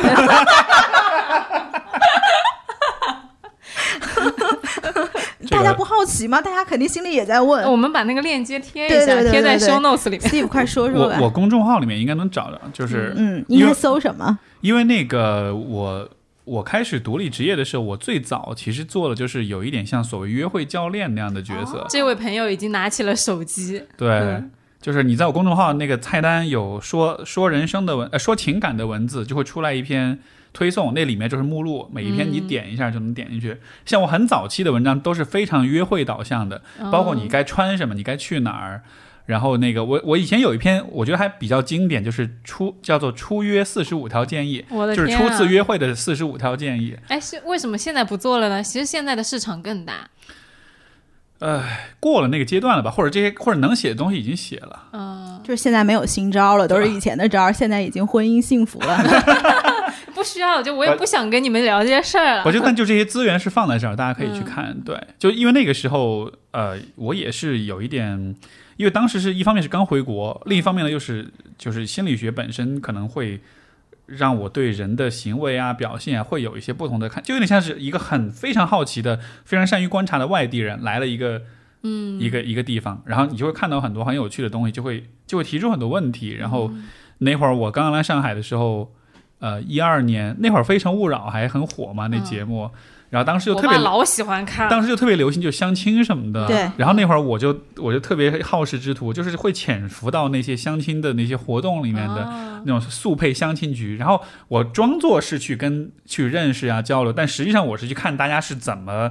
跟彼此交流的。哎，你记不记得这个故事？你以前听那个 Chandler 以前讲过，就是我们有一个朋友，他是做那种 dating app 的，他是创始人，啊然后他为了去了解这个市场，他他跟你做了一模一样的事儿。就混到相亲群里去。而且就是你其实去做这种事儿的时候，你那个其实会给你带来很多的 insight，就是是因为、因为为我们总是会假设，比如说，如果你是一个知道怎么去跟异性交流的人的话，你不会想象一个不擅长交流或者某些方面有问题的人，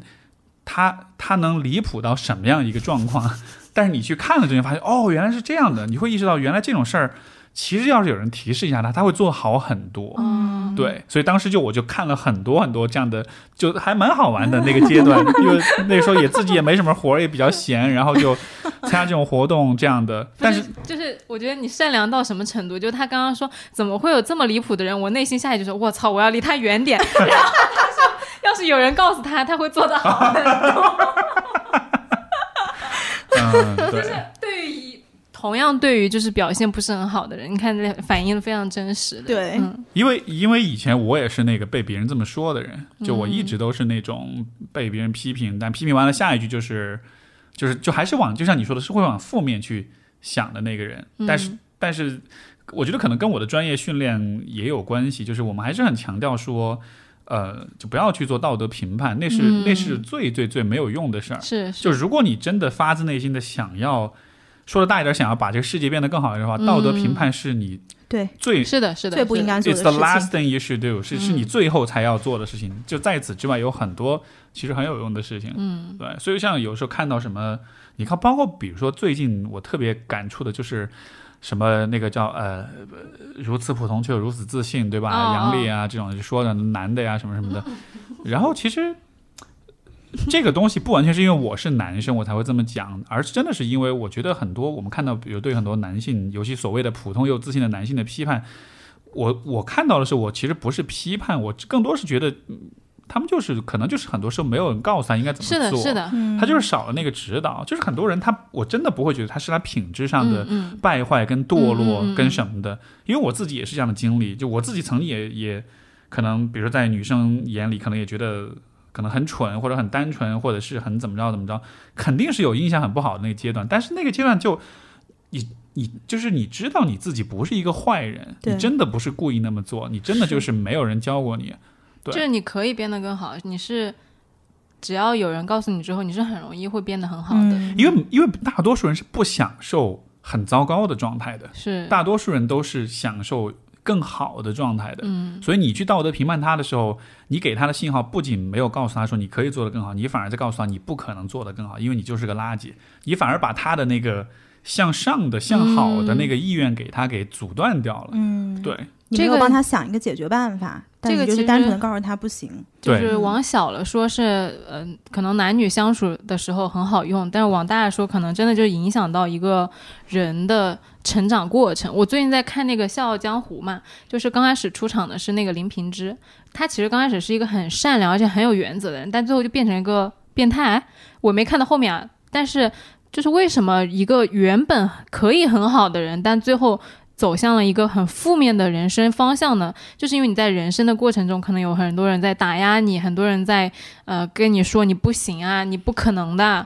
但是其实，如果你遇到了一个好的老师，或者说好的朋友，有这么样一个契机，其实是可以变得很好的。嗯我觉得这个大家不能依赖说我要有一个人来告诉我，而是你要相信你自己是可以变得很好的，这个是自己很重要的一个信念。是，对，尤其是这种，我觉得，当我们做道德评判的时候，就是从从批判者的角度，你为什么要借助道德去批判一个人？因为这样子，因为道德是一个很大的东西，你相当于是借助整个社会跟文化的那种。那种重量去、嗯去去去加码，就是你的这个说服力，嗯对吧？其实你的就是批判者，他就是这么想的。嗯，就我我把一个事儿道德化，无非就是为了让我自己听上去是绝对有道理的。嗯，但是你反过来想，那个被批判的人，当他觉得自己某一个方面做的不够好的时候，那个压在他身上的不是他可以做得更好这样的一个可能性，就他的阻碍是整个社会道德体系似乎都是否定我这个人的，嗯，就这是多么绝望的一种感觉你无从突破。对，嗯如果你只是说，哎，我不喜欢你这么做，那我可以告诉，哎，那只是这个人不喜欢。嗯但是如果我说的是，所有的人都会唾弃你，因为你是个垃圾的时候，那那他干嘛还要对这个社会好？因为既然大家都很唾弃他，整个社会都这么看，就实际上不是整个社会都这样看，但是在批判者的这个语言表达当中，会让他觉得整个社会都是这么看我的。这样情况下，我干嘛还要爱这个世界？我就我毁了它，难道不是更好的选择吗？我毁了它之后，我反而会有点希望，我反而能翻身，嗯对吧？我反而也许能重新定义自己。嗯，是是没错，好热血啊！好热血，非常的热血，真的非常的热血，真是特别热血，嗯。还挺久没 Steve 有老师今天真的让我 是吧？整个印不太象就翻盘了，因为嗯。以前他给我的印象是一个还冷冷、比较冷冷的一冷个静的、权威的业的专家。嗯。我我终于知道为什么大家评论都写那么短了，啊，太专家了，对，老觉得看看个病要话说多了就要给你开药，也会开比较多，吗？是吗对的，对的，对的。就是他不是特需门诊的老专家，他是普通门诊的医生，大家可以去给他留言。这个我我其实前阵子还跟朋友在聊，我觉得这个从我很个人的角度是有点局限的。就有的时候我反而会羡慕像你们的那种聊天那种状态，你真的是可以把自己这个人都完全展现出来。我有的时候会有一点受那种专业的那种身份的局嗯是限。是是，那的确。你可以多尝试一下。哎呦哎呦，今天 Steve 来了，你在那儿，哎，Steve 你可以多尝下一句是试一下。多尝试一下来我们节目做嘉宾。不是，但是 OK，比如说，比如说一个最基本的点就是，我我不太愿意在节目上说脏话。嗯嗯，我觉得这个哦、完蛋了。对吧？完蛋了！我们有一个听友，每次给我们听节目就是这一期脏话比较多，建议低调。啊，然后这一期还可以，然后这一期怎么怎么样？他每次留言必有一条是点评我们就是有没有脏话这个事儿。然后刚开始我会觉得说就是很 OK 嘛，因为不一样的声音，但到后来你就会觉得七期追着你说，对对吧？嗯，那你应该让他数一数，说过多少次，有一个 count，有一个这个计数，这样的话也形成一个长期的数据，然后看这个波动的 浮动，出一个出一个表格什么，也挺有意思的。后来我就跟他说没有关系，你要是不想听你就你就关掉。对，嗯，你像这种就是我我的个性，我从小其实脏话特别多，但是后来就是。当然，那个时候可能是有其他的原因，那个时候可能心中充满了不满跟愤怒，脏话比较多。其实四四川那边的方言就挺随性的，对就很容易的。而且关键是很多脏话其实很好笑，对呀、就是就是它其实是幽默的，来嘛来嘛，没事没事。就很有意思的。呃，就就就就还是算了。你看再来都来了没有没有都法突没有突破自己哎，，我前面正在说我没法说脏话，你让我现场展示这个这不是，让你突破自我吗，？即刻放下。来，你这相当于是一个人嫌自己身材不好，这时候你来，你把衣服脱了，我们看看到底有多不好。放下，这个冲击太大了。不是真的，川渝的那个方言是非常非常有意思哎，的。要不你来一个？你不是会吗？你就看个锤子，嗯，嗯，看个锤子又不算，看个锤子就是还挺那个啊。就是你看，你就不会觉得是冒犯的，啊但你觉得这是吗？这个是很常见的。嗯首先就是你知道看个锤子，这为什么是就是锤子是什么意思吗？你你知道吗？我不知道你们不知道、啊？我就以为是个锤子。不是个锤子吗？不是，锤子是代表了男性的一个器官，哦天哪是这个所以相当于是看个 JB 的意思。哦，我的我的 天，以后不敢说这话。什么？我的妈呀！我疯了！我讲了有多少年了？我都我上了大学以来就开始讲这句话。对，就 毁人生，是是你们让我展示的。疯掉啊！嗯啊，这样子的但是但是就是即即便就是这句话，嗯就是是什么什么就是锤子这样的，对吧？但是就你看，像比如在四四川话当中，呃还有铲铲，呃，那个不是，那个那那个那个就是那是另外那个，我觉得那两这个两个对我来说是一样的，哦就是语气词。啊，OK，嗯它意就是意思上可能不同，但你看，像比如说，有时候我跟 C 总之间说话，或者我跟别人说话，就是，呃，因为成都人的那种姿态是就是很 chill 的那种的，很放松的那种的。所以有的时候就我们就会说一个说法，就是踹子，哦哦，其实就是锤子，嗯。但是他那个他把锤子说成是踹子，哦。那个那个调调就有一种 whatever，啊，这种啊没啥大不了的。哦，对就比如说比如说有的时候我们说晚上要不要吃夜宵，哎呀算了，要胖要胖要胖，然后我们相视一笑，踹子点，哇，好就好可爱啊！就是就是它是脏话，但是 但是它有一种，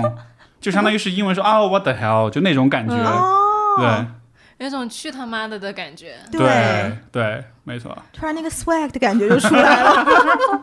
好可爱啊！这个我倒不知道，就我们以前难怪你们那一代出那么多 rappers，啊，对对吧我觉得是有关系的。是不是？就他玩那个语言的那个，我觉得玩玩弄语言的那个功力是很强的。是是是是，我最喜欢的 rapper 谢帝，成都的，哦，我也喜欢他的老子今天不上班，啊，那那首歌其实是烂大街的，但是嗯他其他的歌就是，尤其作为成都人，他把他就是把那个，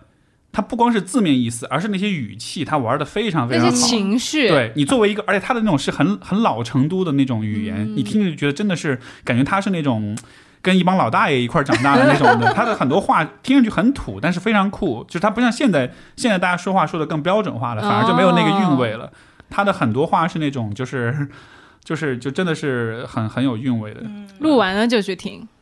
就我们以前就是说重庆跟成都话有什么不一样？有一个成都特别有意思，就是说你你好讨厌，你好烦，你滚吧。就是重庆会。成都人说你好烦哦，嗯对是吧？然后成那个重庆的人可能就会凶一点，说狗人爬 什么什么重庆什么就你滚吧，哦嗯就你快点给就是你自，个儿滚，对，啊不是重庆会说你很烦，嗯然后成都你好烦哦，呃对啊，所以所以说成都是中国最大的 gay town，我觉得是有原因的 那你让我想起台湾腔，你好烦哦，啊，对对对，有一点那种，是不是？对对对刚刚看那个 Steve 那个表情真的是好可爱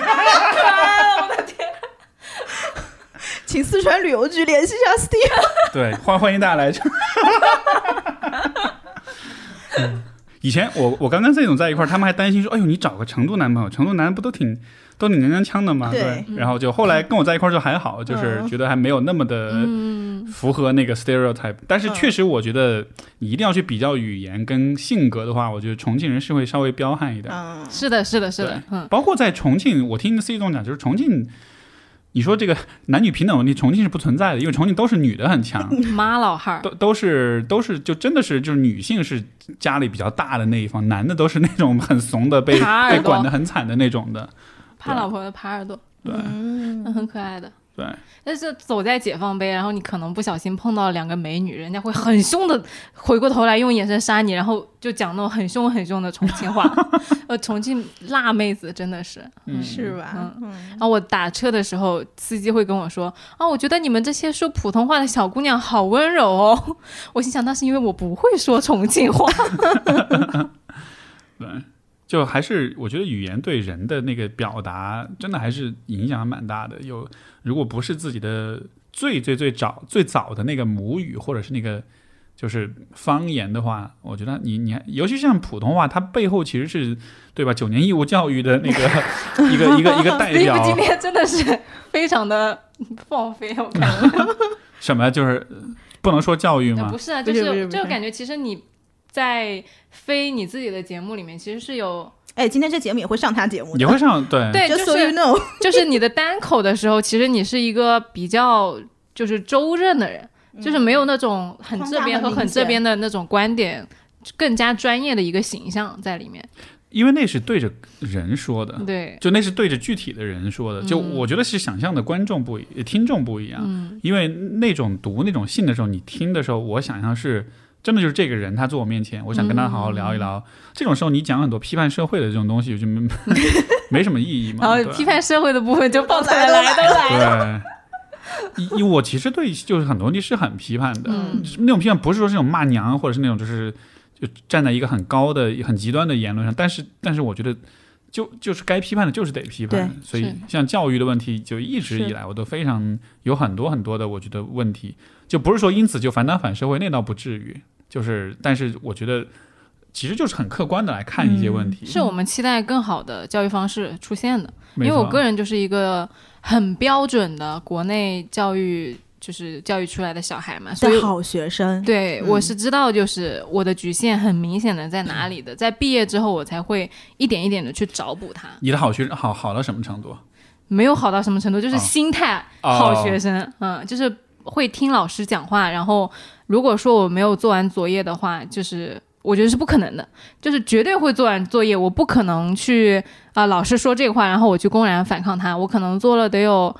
从小学开始一直都是班长，然后到初中，就是你会觉得说你是这个，就必须全班人都可以不听老师讲话，但是我要听老师讲话，就是你是一个很规训的人，你很遵守这一套规则，对的，对的，对的。嗯但是其实内心有一个隐隐的声音不是这样的，所以就是会有很多的困惑。但是到了工作之后，你会发现，哎，其实不是这样的。包括我刚刚开始讲的，就百花齐放的状态，评价的标准其实是不太一样的。对，但这都是好后面才知道的事情了。嗯、对，就好像是你看家长也好，教育也好，我觉得他们都是给一个一个小朋友或者给一个年轻人描，就是就是他们是最最早给我们描绘这个世界样貌的人，就老师和家长。嗯但这事儿就其实就真的很看运气。嗯是你有好的老师跟是跟父，母，他们会真的告诉你这个世界是什么样的。但是问题就是有很多的老师跟父母，他首先他第一他自己可能都不知道世界是什么样的，有些人就不配称为老师。或者父母，真的真的真的，我真的会这么觉得。然后就是，然后第二就是有的时候他可能知道，但他不想要对，告诉你真相是什么。嗯是我会说不不成为不值得成为父母是真就这个真的不是说是我思想极端或者太偏激什么，而是有的时候真的听过一些故事，不一定是那个就是听众来信啊，而是比如说有的时候是咨询当中听到了一些故事，那种真的会让你觉得有些人是他自己选择了破罐破摔之后，他会把自己的小孩当做是像是一种怎么说呢，就是找补的方式，就是真的一个人破罐破摔之后是很可怕的，他是会做出很多让你无法想象的事情出来的。所以这种人，我是觉得就是你你你怎么说呢？你去报复社会也行，但是你如果生个小孩儿，你把小孩儿当做受害者的话，我觉得这真的是不值得做父母。就虽然不是大多数人不是这样，但是有有的时候听到一些的话，我会觉得啊，就是 还是有底线很低的人还是有的。我我会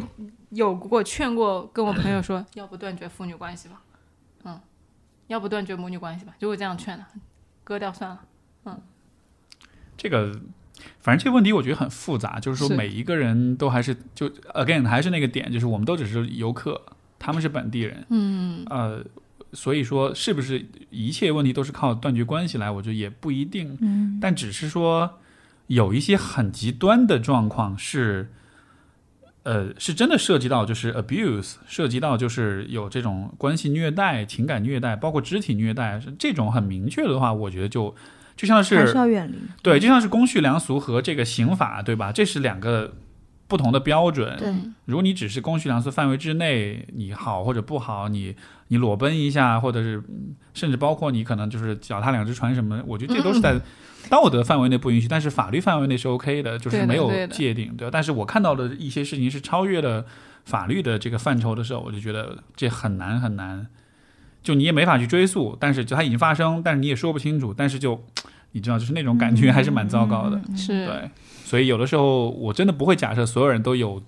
就是都值得做父母。对我我非常同意你这个观点。对，像比如说我们，我一直都觉得，你看我们要上路，就是开车要上路，要考驾照，考驾照，对吧但是？父母没有考试对，但你想这个逻辑应该是一样的，因为你开车为什么要考驾照？因为你开车开不好，你会撞人，你会危害社会，你会对吧会损害到别人的生命。没错嗯。那、同样的道理啊，你做父母，对啊呀、如果你做不好，你也会损害你的孩子，包括不光是你的孩子，还有你孩子的朋友、他的伴侣、他的其他的生活中的所有的是的，就你的那个影响是很大很大的。父母是一个很大的责任，没错，所以其实对我说说远了，就是对于我们这一这一批年轻人，可能九零之后的人会对当父母这件事情挺谨慎的，就是因为当父母吗？哎。问了一个好问题，你你先说，你先说。没有我我就没有想好过这个问题，因为我觉得对一个生命负责是就很大，嗯嗯，其实我觉得这个问题问我们两个都有点太早，因为我们没有结婚。其实这个问题很大程度有一个取决于我们找到什么样的伴侣，以及对方是什么样个性的人。你觉得呢？就是两个人能不能一起把这个家，就是怎么说，帮小孩遮风挡雨也好，或者是我们俩就是想去潇洒人生也好，哦这是完全两种不同的路。但是因为你啊结婚了，对我觉得你俩现在的眼神就是虎视眈眈的等着抖我的八卦，对只是很礼貌性的做了一个铺垫。对，不是，我先说一个我们的八卦，就是昨天我发了一个极客，然后有一个听友在，我不知道是不是听友在下面评论，他说我以为你们俩都结婚了。我跟你说，结婚了能够周更的播客只有 Steve 说 还有 BYM，还有 BYM 啊，对对对对，那人家是夫妻，对吧啊？人家本来就夫妻档。对对对，嗯，好了，轮到你了。天哪，嗯，我我我们就是我跟 C 总在一块儿之后，我尤其我们结婚之后有一段时间，其实非常想要小孩，嗯，但是最近又不那么想，就好像是这个想与不想。首先就是你为什么生小孩这件事儿，我觉得他没有，就是外人来看就觉得那就是。就是会，我们用一些很简单的道理啊，你要繁衍后代啊，你要这个什么要养儿防老，就是我们会想要用一些很大的、很很就是一刀切的道理去证明这件事儿该做或者不该做。但是我觉得具体到每一个人的生活里面的时候，首先就是他的动机有很多很多，而且在不同的阶段，这些动机也会变化。就这个事儿，如果说它是一个决策的话，它相关的变量太多了，而且这些变量会随着时间推移不断的变，你其实没有办法找到一个绝对的某一个变量来告诉你说这是一个 yes 或者 no 的事儿。对，所以我是觉得我们讨论要不要生小孩的这个问题，比如说我们三个人讨论这个问题，但是我们每一个人的变量都是不一样的。对而且结没结婚其实也不是一个最就没有任何一个变量是最主宰的，是决定性的。对，所以这样情况下就是每个人在聊的时候，其实我们最终聊的都是自己想不想要小孩，嗯，而不是在聊别人应不应该生小对孩的问题。对对，当然。但我觉得现在很多时候我们，你看这种主流的舆这种呃舆舆论当中讨论，它都是在聊一个很整齐划一的，是去掉了人的个性跟独特性的，嗯去聊一个说所有人都应该做或者不应该做。就是我说的概念上的正确，就是你这么做，你概念上是对的，嗯，但这东西是不是适合你，其实很难讲。是，嗯所以就所以我是我只能说是呃分享就是我自己的想法或者思考，但是这个真的不这样不构成任何投资建议，类似那种感觉吧，就是、嗯就是真的只是很个人的一个一种感觉，而且我也不为我自己的这个所分享的这个感觉就是。嗯，就打保票说，我一直都是这么想的。对就像我，因为就像我刚才所讲的，我可能去年这个时候我还蛮想要小孩的，对，然后但是今年我可能就不想，但明年想不想的，说不定又很想，也说不定就更加不想，都有可能。这个很正常。就是你说现在人家喜欢男的，同性恋、异性恋不都一直在流动吗？就是你怎么能说要小孩不要小孩是一个恒定的呢？曾经，嗯、我之前之前就是有在，我忘了是哪一期节目有聊到过这事儿。我记得你好像有讲过，对对对，你还去什么体验了那个就是是呃分娩的疼痛？哦，那个痛，哦，那个是对，那个是之前就是去一个呃 C 总他一个朋友开的那个月子中心，然后就是他们有一个有一个那个电击的那个体验嘛，嗯，就试了一下分娩那个，然后我我我算比较能忍痛的，嗯，他把它开到最大了，然后扛了一会儿，然后但是、嗯。但是但是那个还是非常非常痛的，对。嗯。呃，我之前讲过的一点是，曾经我很想要小孩的时候，可能是为自己那种强烈的情感找到一种合理化的说法吧。也许我当时的说法是，如果我跟我的伴侣是最好的朋友的话，生个小孩，我世界上就多了一个最好的朋友。嗯，然后这说法好浪漫啊。如果这样的话，Why not？甚至两个、三个也 OK 啊。就当时这么一想，觉得哎，这个说得过。但是现在我觉得，哎，还算了，还是再想想吧。现在的现在我们俩的想法反而是，我们俩玩儿挺好的，多一个人来就跟我们抢时间，觉得对不要来是不要来打扰我们，我们俩玩的挺开心的。对 对对，对人间真实。对，其实我觉得是蛮真实的一个答案。嗯，对，就这道理，其实正着说反着说都 OK，但是其实还是看完全就是看你想不想要。对对看而且当下的状态吧。而且关键是有的时候，就人还是很感性的，很多时候你其实不是你的观念指导你行为，嗯。是你的有了感受，感受对的，感受引诱着你想出一个观念去合理化它理化你的然后好像你就觉得你有了行为，你你以为是你的观念指导行为，其实并不是。是这个，就回到我们一开始聊的时候说为什么要做播客，就是我们刚刚给了你我们最真实的理由，但是当我们面对第三方，如果是正儿八经那种文字稿，我们是有一套很漂亮的说法的，那个都是事后才想起来的。我我曾经有一个呃有一个朋友就点评过我做播客这件事儿，他就说什么人会自恋到 做播客这种事情，哦就是说话两一两个小时让所有人都来听，就是你得是有多自恋。嗯，然后我就想说。在某种意义上，这也对，可能就是自恋，想让大家来听你讲话。对我原来也我原来也是这样想的，但是就是做完了这一年，包括我们刚刚前面聊的，就是会发现其实不是的，其实并不是因为自恋吧，可能你秉持的初心就是。哎，我想给你看一下我家长什么样，我的生活长什么样。你要是愿意来玩，或者说你玩的开心的话，我会也挺开心的。就这样，嗯嗯，所以是一种展示欲吗？你觉得？表达欲、暴露癖展示欲、暴露癖。丸子今天有你看 psychologist 告诉你你有暴露癖，你今天完蛋了你。我非常就是接受这件事情啊，我觉得不是我一个人有，我就非常典型的代呃，不是，这桌上就你一个人有，别说了。不是，我相信有很多人跟我一样，嗯嗯就是我在做这个播客的越来越多收到的反馈，就是我会相信我困惑的东西也是别人困惑的东西，我痛苦过的事情也是别人痛苦过的事情，所以就都很正常。每个人可能都要经历那样一个阶段，仅此而已。对，你的痛苦也不是很特别，然后你的开心也不是很特别，但正恰恰是因为这一点，我对我自己的接受度更高了。在这个，我可以在，也许可以在这基础上再增加一个原因，就是你们难道不觉得其实做播客是一个很好的打发时间的事儿吗？哎哦，你说到这个点啊，我就又要来说了，就是我自从做了这个播客，我约会的数量直线断崖式下跌。每周原来在不做播客之前，比如想哦，今天就要不要去喝酒，要不要约个小哥哥出来，然后做完播客就根本平生没有那种欲望了。你知道这反映的是什么吗？来画一条线，已婚、未婚。你你也许你也可以把你的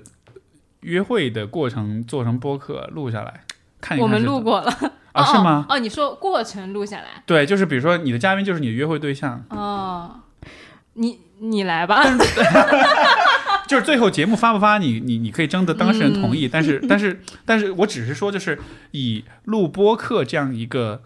呃 setting 这样一个场景来聊天儿，我觉得和一般的说话可能哦，有、意思。对，就我不知道这一定是好或者不好，但就是我觉得会不会比较不一样吧。嗯，但是我觉得，我我想象啊，如果说你把那个录音机打开了，其实你一定会有表演的成分在里面的，因为你知道你是在录播课，就不管对方知不知道，但是至少我自己知道，我肯定是有些话会说，有些话不会说。但如果我我们说好这节目嗯不会发呢，只是就不就是可以选择不发，也就意味着不一定是公开，或者你是可以掌控这个公不公开或者可以。剪掉的呀。对，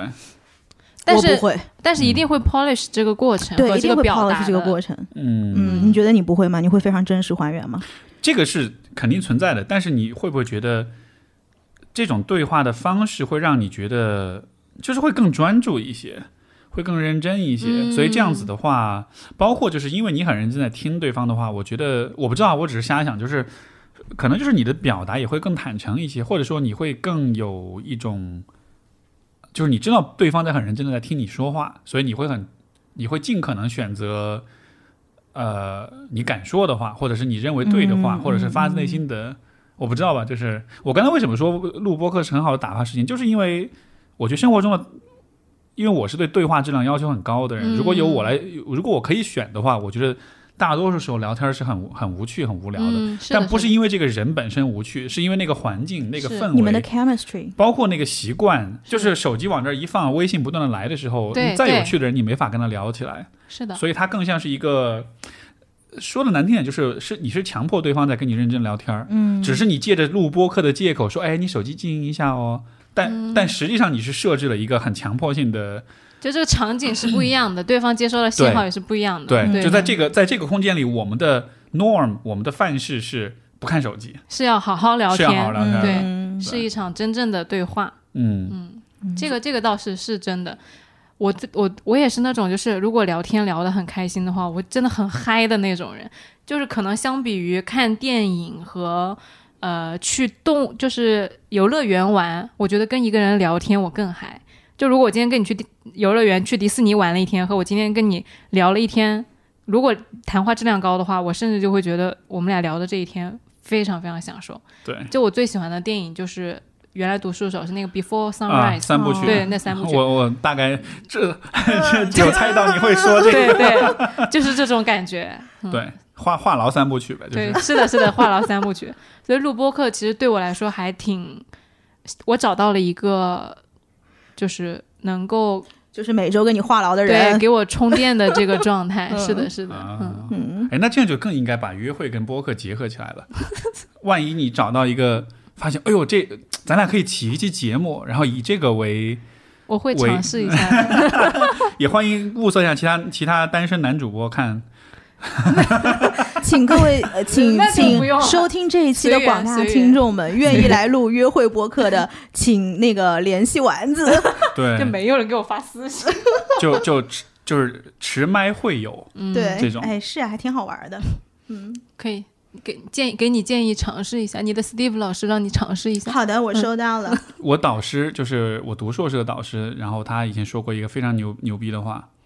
他说，因为他就是有一就是他对于就是像亲密关系、情欲这样一些话题的研究也很多嘛，然后呃，他曾经说过一个话，而且他真的他很发自内心说，他说我选择一起看电影的人的标准比我选择一起上床的人的标准要高，啊，对，这是一定的，我觉得这是一定的。是。对，然后我就觉得嗯，那你一定跟很多人上过床。这个逻辑是不是很好？不是标准是要标准是更高，但是没没有说上床的标准就很低，对不对？对对，所以就不好说嘛，对吧？就也许别人标准本来就很高，但是看电影就更 对，赶快尴尬的补救一下。不不是很尴尬，就还好吧我们。没觉得尴尬，对啊我们觉得尴尬。我觉得尴尬。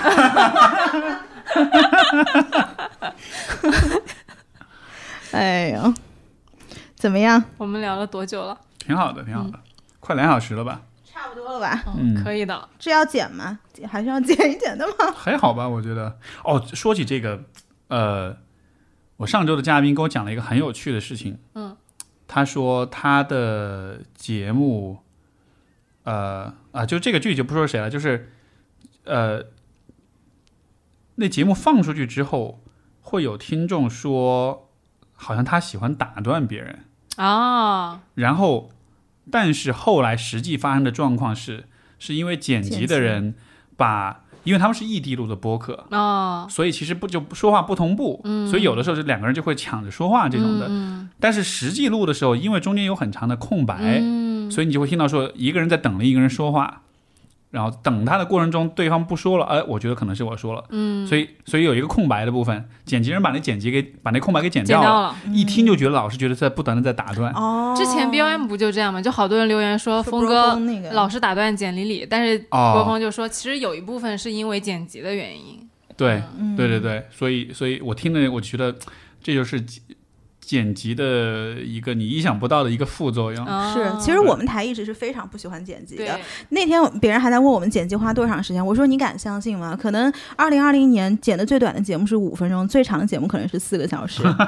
就是我们是特别不喜欢剪辑，包括现在我们跟一些呃比较新的朋友，他做主播的会聊一些东西，你会发现别人会问我们各种问题，没有人问我们关于剪辑的问题，对，因为一我们也不会个都没有。对，对，而且我以前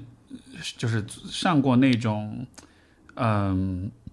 所谓的制作比较精良的那种节目，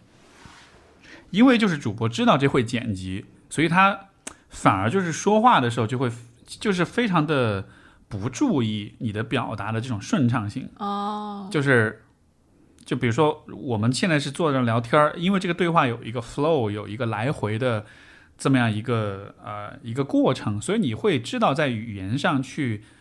呃怎么说呢？组织一下，去组织语言，去确保这个 flow 是在流动的，嗯你会做这样一些承载跟承接。嗯，但如果你知道它可以剪辑的话，你你就你都不会去做这种承载，嗯你就会就坐在那儿看看看着自己的问题，手然后稿，呃，你觉得这个问题怎么看？然后说说说完了，呃，你觉得这个问题就、哦，你知道吗？就是我就是我懂了，就是，如果把这个对话完整的放出来，这是完全没有 flow 的。哦就是 OK，但是但是就就这个对话体验就很不好。但是因为是有剪辑，因为你也知道有剪辑，所以你就就对自己要求没有那么高，嗯。反而就会很放任，就会很很不注意这个这个对话本身吧。理解了，对我，所以我有的时候我我不剪辑，不是因为偷懒或者什么，而真的是因为 我们是因为偷懒。偷懒也有了，肯定也嗯有，但就是我觉得他的问题就是在于他会，这个说的还原当时的那个场景，就是说的严重一点是，是你剪辑其实是会让你放低标放低对自己的要求我。知道了，就是这样。其实你喜欢照片拍出来的原片，而不是美图秀秀的那个样子，是吗？这不是一个很好的例子，因为我觉得图还是应该要修的。没发现有的时候，就像你，你知道有修图软件，所以你妆也不化，然后你随便的就往那儿一坐一弄，然后衣服也随便穿。不是有的时候不一定是修，比如说你的眼睛大小或者什么的，有的时候修修个颜色、调个色什么也挺好的。啊 OK 的，嗯，对，但是大概能理解你的意思，就是明白明白。就希望说我们在录的这个过程，我们在做这个节目本身就是一个真正发生的对话，而不是说为了做一个采访而去完成一项任务。没错，嗯因为不然那样的话，播客就不是一个很好的打发时间的事儿了。那主要是因为你是想要打发时间，人家是要有 KPI 的嘛。不是，但是你想想看，其实打发时间是一个特别重要的事儿。是的，不在于你忙或不忙，因为你好好想，就是你你把这事儿深了想，就是你你现在很忙，是因为你想赚钱，你赚了钱是因为你想过上好的生活，嗯，然后呢，你怎么样去度过你的这些时间？你高质量的消遣其实是对生命来说很重要的。对啊，就是你前期的铺垫准备，你嗯你赚了钱，你有了好的房子、车，whatever，所有这些，最终这一切汇聚到是当你可以打发时间的时候，对 你有没有足够好的条件或者是这个氛围，对吧？所以最后还是打发时间。是是是是，一定程度，你可以说是人活了就是为了 打发发时间间。就是这期标题吧，人活了就是为了打发时间。真的，我有一个类似的观点，就是我觉得有多少钱的人，如果你不能够自由的支配你的时间，你就不是一个真的有钱人。对啊，就是虽然我就是真的资产没有那么多啊，但是我会觉得说我追求的不是那个绝对值的资产，而是说在这个过程中我所体验到的那些东西。没错，嗯而且这个往未来去想，我觉得这是一个非常真实的可能性，就是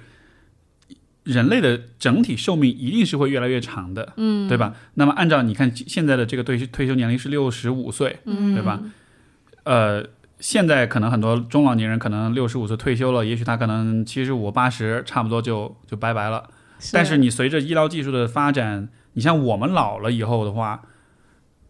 未来的二十年、三十年、四十年的医疗技术的发展，我觉得到那个时候，人的寿命肯定是会突破突破一百岁的。也就意味着我们老了之后，要面临着可能四十到五十年左右的。一半的生命都在打发时间。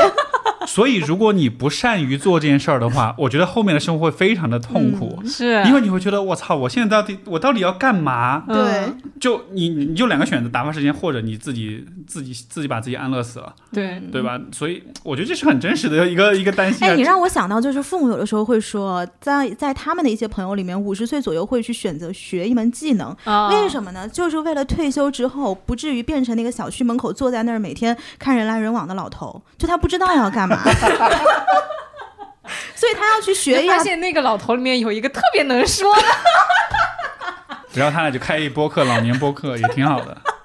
对，你想，你想啊，就是你能，你你做播客，然后你老了退休了，你拉着不同人做播客，就算没有人听，但是你也是很好的打发时间的方式，挺对吧？牛逼的，我觉得 老年播客，对，挺牛逼的。大家跟大家比拼的就不是我的嘉宾有多大咖，而是我的嘉宾有多老了。今儿你请九十九，我明儿请一百的，我们还能聊得起来，那不挺厉害的吗话话都？说不明白。哎不，Steve，我年轻的时候，太好笑了。我今年一百零一了。大家交流交流交换交换养生的建议什么的。每天用梳子梳头发一百下，保持黑色。哎，真的老老年人特别喜欢这种，就是以前我外公也说，你嚼吃饭嚼东西要左边嚼二十下，右边嚼二十下。我说你这是哪儿看来的？用冷水洗脸，保持皮肤光洁细腻。没错，对对，哎呦，笑死我了！这期播客简直是天南地北的聊。这是在说什么呀？你拉得出那个时间点吗？走着瞧吧。嗯我走着可以，瞧吧，Let's see。我可以。好呗，那我们就这样。今天聊到这儿，谢谢大家的陪伴和耐心。谢谢 Steve 老师，你给了我们一个不一样的 Steve。真的，真的，欢迎以后常来玩。好，嗯，好的，大家拜拜。拜拜。拜拜。